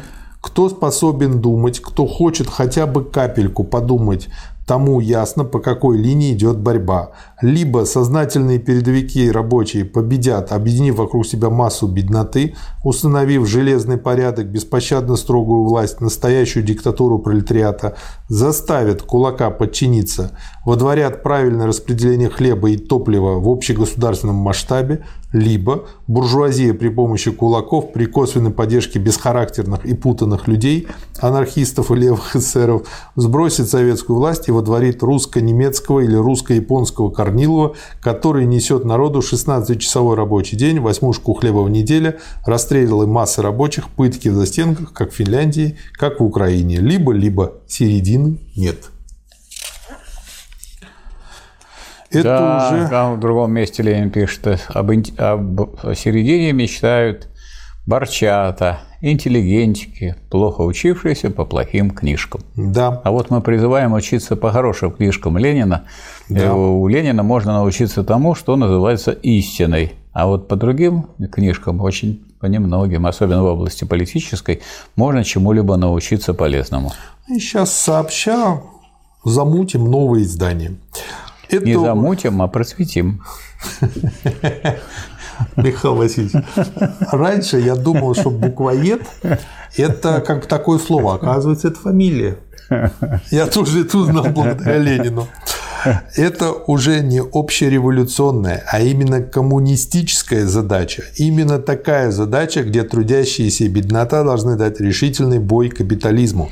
На этот бой стоит отдать все силы. Велики его трудности, но велико и то дело уничтожения гнета эксплуатации, за который мы боремся. То есть сделать коммунистическое общество можно, решая коммунистические задачи. Ну и решая, да, э, чтобы его решали, да. решали сами трудящиеся.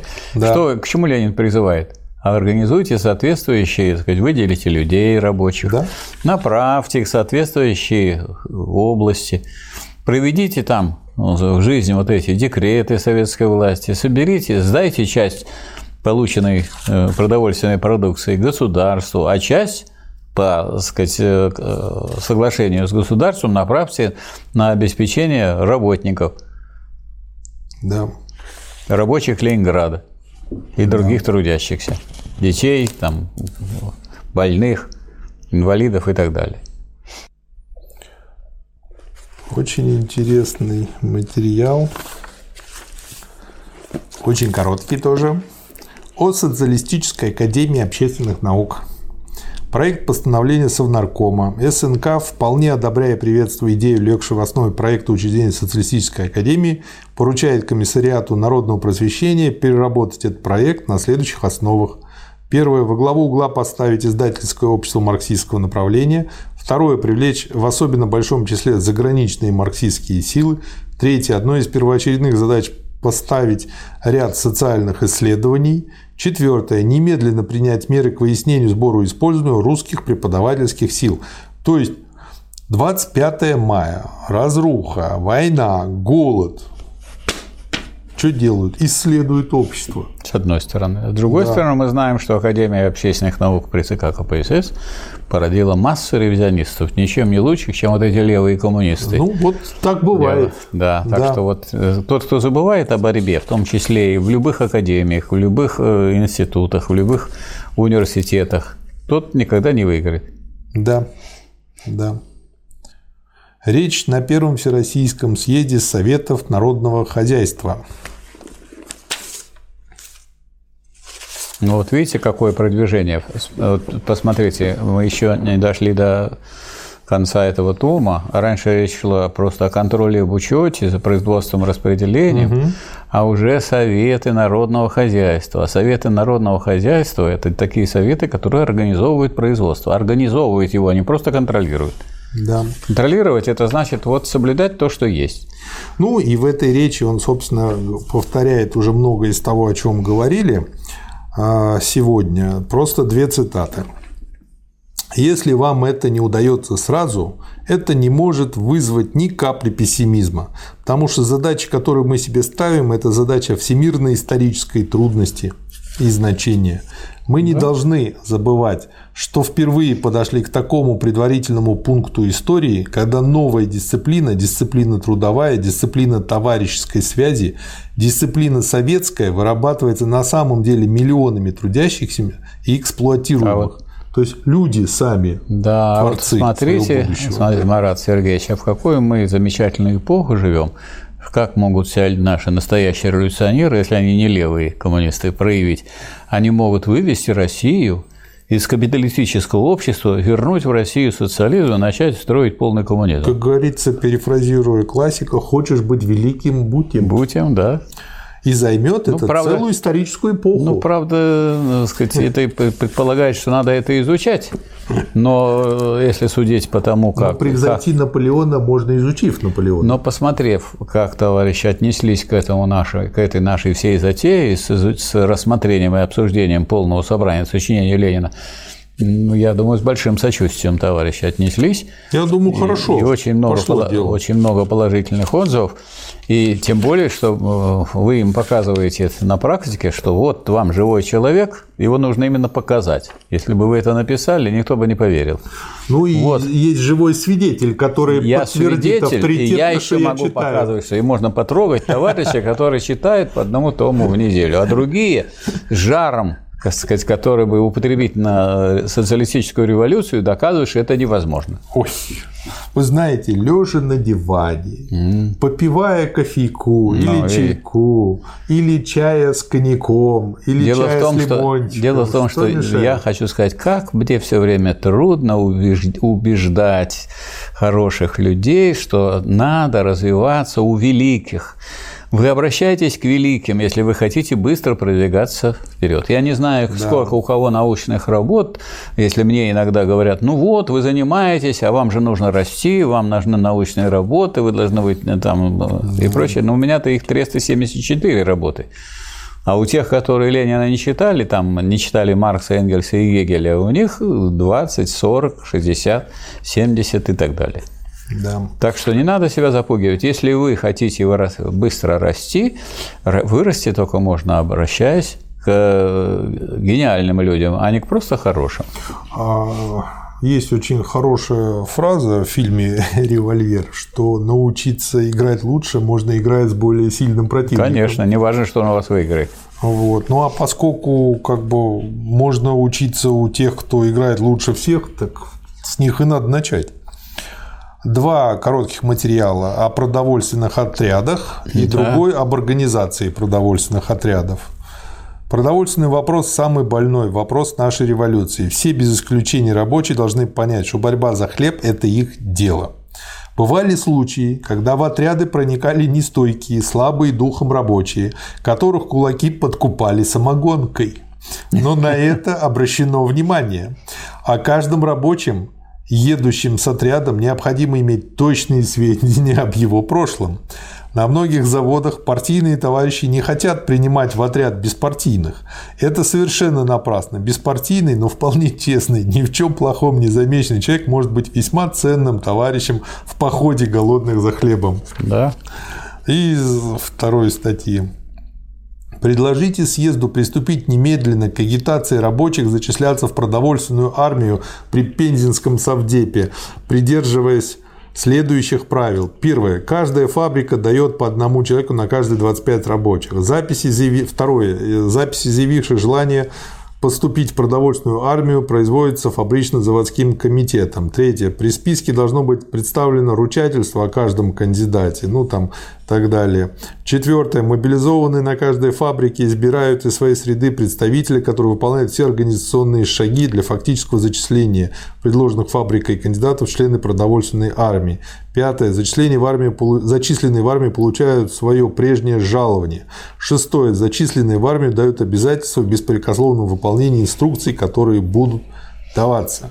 Товарищи рабочие, только при этом условии будет очевидно для всех, что реквизиция хлеба у кулаков не грабеж, а революционный долг перед рабоче-крестьянскими массами, борющимися за социализм. А то так, конечно, пришли к какому-то дядьке какие-то вооруженные люди и сказали, дядя, дай хлеба. Да, мы из Петрограда, из таких-то заводов, продотряд. Да. Вынуждены, обстановка такова, что вынуждены у вас реквизировать хлеб. Он видит столько людей с оружием. Говорит, да, конечно, я вас ждал, пожалуйста, берите. А что да. ему еще остается? Небольшой материал, но очень хороший, называется «Пророческие слова». Фридриху Энгельсу случилось в 1887 году писать о грядущей всемирной войне в предисловии к брошюре Сигизмунда Боргхейма на память немецким ура-патриотам. И отсюда, собственно говоря, цитаты.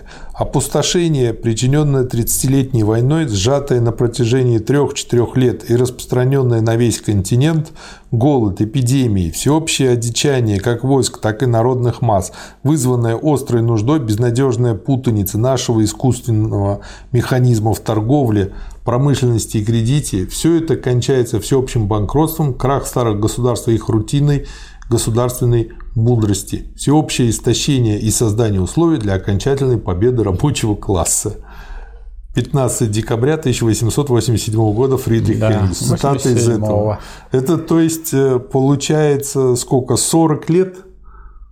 И Энгельс так четко все описал. Нет, до 17 -го года, когда уже революция была. 17 а, 30 лет, лет, да. И 13, 30 лет. Да, за 30 лет.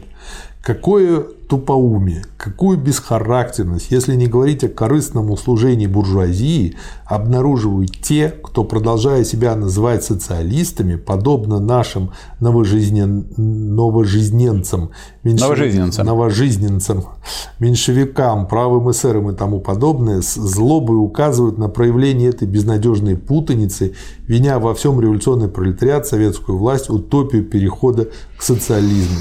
Путаница, разруха, по прекрасному русскому выражению, вызвана войной. Тяжелой войны без разрухи быть не может. Гражданской войны необходимое условие спутника социалистической революции без разрухи тоже быть не может. Отрекаться от революции, от социализма по случаю разрухи, значит только проявлять свою безыдейность и переходить на деле на сторону буржуазии. Да, мы готовы делать революцию в хорошей одежде, в отличных перчатках. Да. И чтобы не было шума стрельбы. Роды бывают легкие и бывают тяжелые.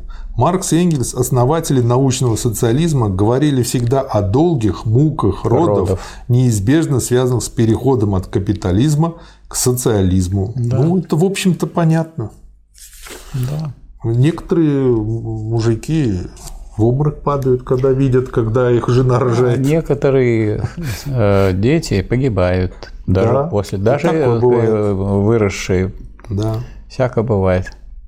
Мы имеем право гордиться и считать себя счастливыми тем, что нам довелось первыми свалить в одном уголке земного шара того дикого зверя, капитализм, который залил землю кровью, довел человечество до голода и одичания, и который погибнет неминуемо и скоро, как бы чудовищно зверски ни были проявления его предсмертного неистовства. Вот 29 слова. июня 18 года. Очень интересный а, материал, очень короткий, о демократизме и социалистическом характере советской власти. Отсюда цитата.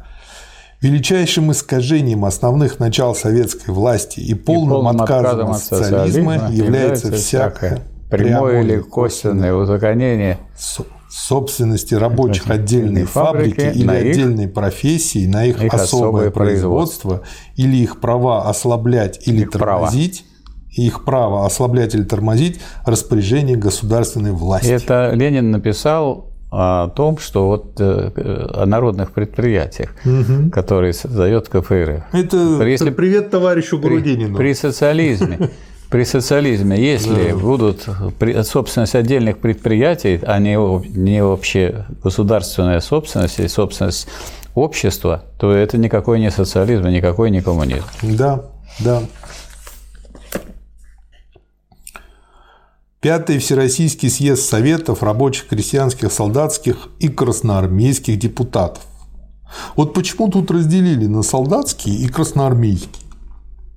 Потому что солдатами они были в царской армии, а красноармейцы а, это новая красная Солдаты армия. это те, которые его демобилизуются, а да, а красноармейцы это из да, новых. Да, это ага. из новой, конечно. Но те солдатские депутаты, они свою роль тоже сыграли очень большую. Да, и да. они же были, эти солдатские депутаты, и никто их не выгнал. Ну, я так и подумал, просто хотел у да, вас уточнить. бывшие солдаты. Угу. Доклад Совета народных комиссаров 5 июля. Ну, ну тут какого опять... года? 18 18 Все тут 18 Сколько событий. Ох, тьма. Тут опять же про Брестский договор, про то, что как бы почему он заключен, как, для чего, ну, в общем, и так далее. Для нас особенно ясно, что пока каждая из групп сильнее нас, и пока тот основной перелом, который позволит рабочим и трудящемуся народу России воспользоваться результатом революции, оправиться от нанесенного удара и подняться весь рост, так, чтобы создать новую организованную, дисциплинированную армию, на новых началах ее построить, чтобы мы могли не на словах, а на деле – Шумные аплодисменты слева, возглас справа, Керенский, восклицательный знак. Пока этот перелом еще не пришел, мы должны ждать. Вот, пожалуйста, это то, что было совершено при подготовке да. к, к войне в период социализма, в 30-е годы. Мы знаем, что революция есть такая штука, которая изучается опытом и практикой, что только тогда революция становится революцией, когда десятки миллионов людей в единодушном порыве поднялись как один. Аплодисменты, заглушающие речь Ленина, крики «Да здравствуют Советы!». В общем, видно, что люди боевые там собрались. Да.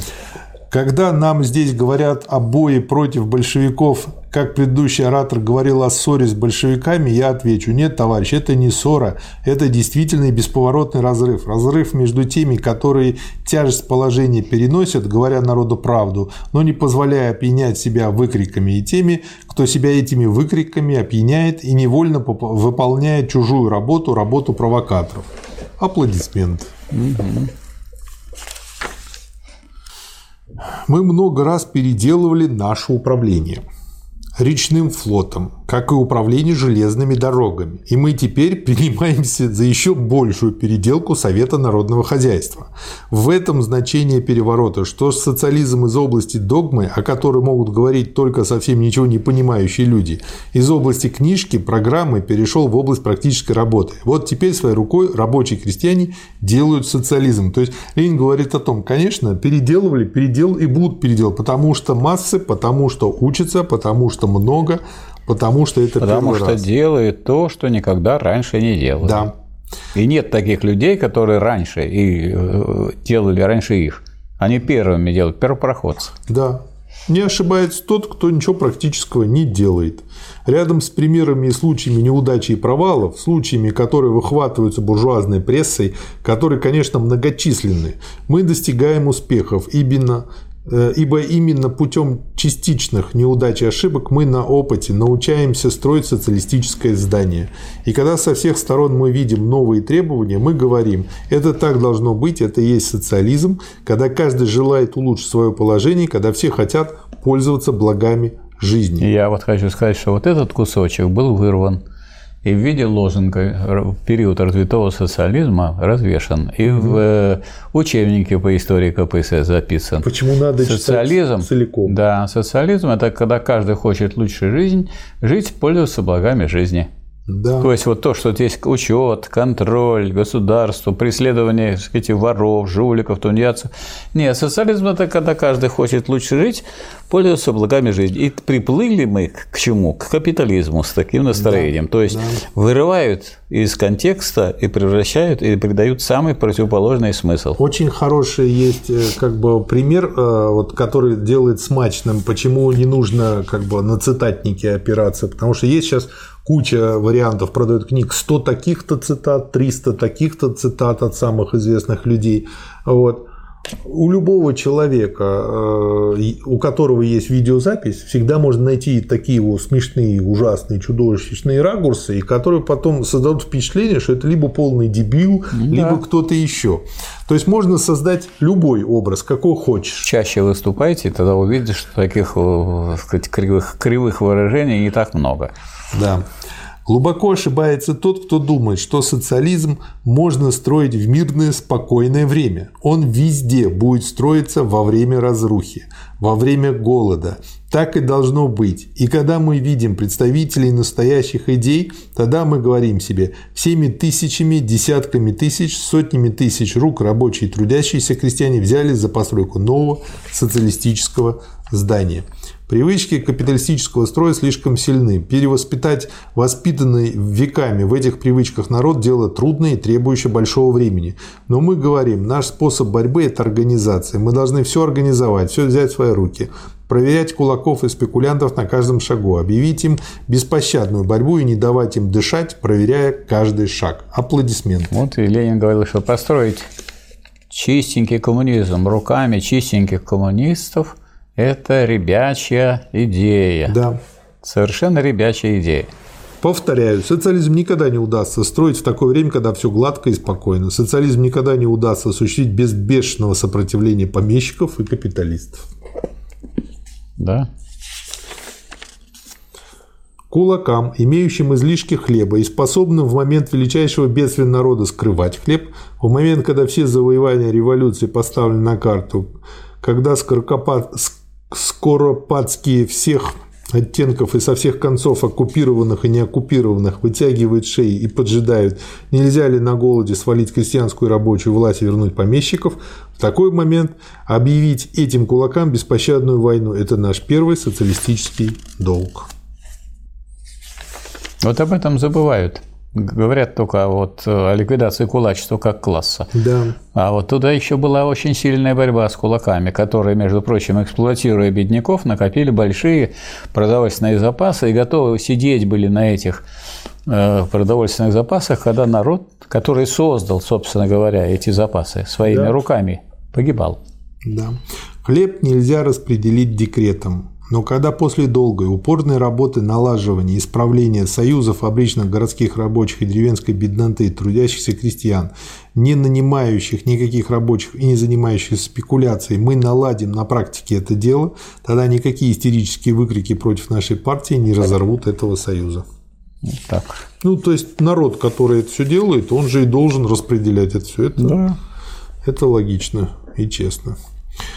Товарищи, как ни труден и как ни тяжел период, который нам предстоит пережить, мы обязаны сказать всю правду. Вот мне очень нравится, что он в любой момент всегда был только за правду. И он открыть... не только за правду, он даже и за истину был. Да, да. И чтобы говорить это открыто, да. честно в глаза, открыть глаза на это, ибо только народ своей инициативой, своей организацией, выдвигая новые и новые условия, защищая социалистическую республику, поможет нам. А почему за истину? Потому что истина всегда предполагает наличие и второй стороны противоречия. То есть, если даже вы видите что-то хорошее и прекрасное и отличное, не забывайте, что есть обратная сторона, и что вам придется все равно с ней бороться в самое прекрасное время, так, в том числе и при подлом коммунизме. Да, это знаете, как в анекдоте, которым очень хорошо проверять, э, как бы, насколько человек глубоко думает, такая анекдотическая задачка. Летел самолет, потерпел крушение, вы выжили на острове. На острове два племени. В одном племени все подтянутые, красивые, ну, в общем, с хорошими фигурами, мышцами и так далее. А в другом племени все одноглазые, криворукие, кривоногие. В общем, вопрос, где бы вы выбрали жить? Большинство людей выбирают, конечно, там, где красивые, и как-то э, не задают себе вопрос, а почему там вот все красивые такие? И не, э, как бы не думают, а сами-то они соответствуют этому идеалу. То есть, получается, всех некрасивых с ними что-то сделали. И, скорее всего, из них тоже что-то сделал. Бишбармак какой-нибудь или еще что-нибудь. И умный человек выберет как раз-таки, где все криворукие и кривоглазые, потому что там он будет в своей среде, по крайней мере, не будет хуже. И поэтому он там проживет достаточно нормально. Вот. То же самое и здесь. Похожая ситуация. Беседа с сотрудником известий в ЦИК по поводу мятежа левых эсеров. Серая, безграмотная старушка, негодуя, говорила по поводу убийства Мирбаха. Ишь, проклятые, толкнули нас таки в войну. Все и сразу до очевидности ясно поняли и оценили, что после эсеровского террористического акта Россия оказалась на волосок от войны. именно так оценивали народные массы выступления левых эсеров. То есть они сами на самом деле разорвали отношения с народом. Нас провоцируют да. на войну с немцами, когда мы не можем и не хотим воевать. Этого грубого попрания народной воли, этого насильственного толкания в войну народной массы левым эсерам не простят. 8 июля 18 Ну, это года. показывает, что, конечно, всякие союзы возможны различных партий, но на самом деле фактическим руководителем революции и строительства социализма является только авангард рабочего класса, коммунистической партии. Да. И последний материал.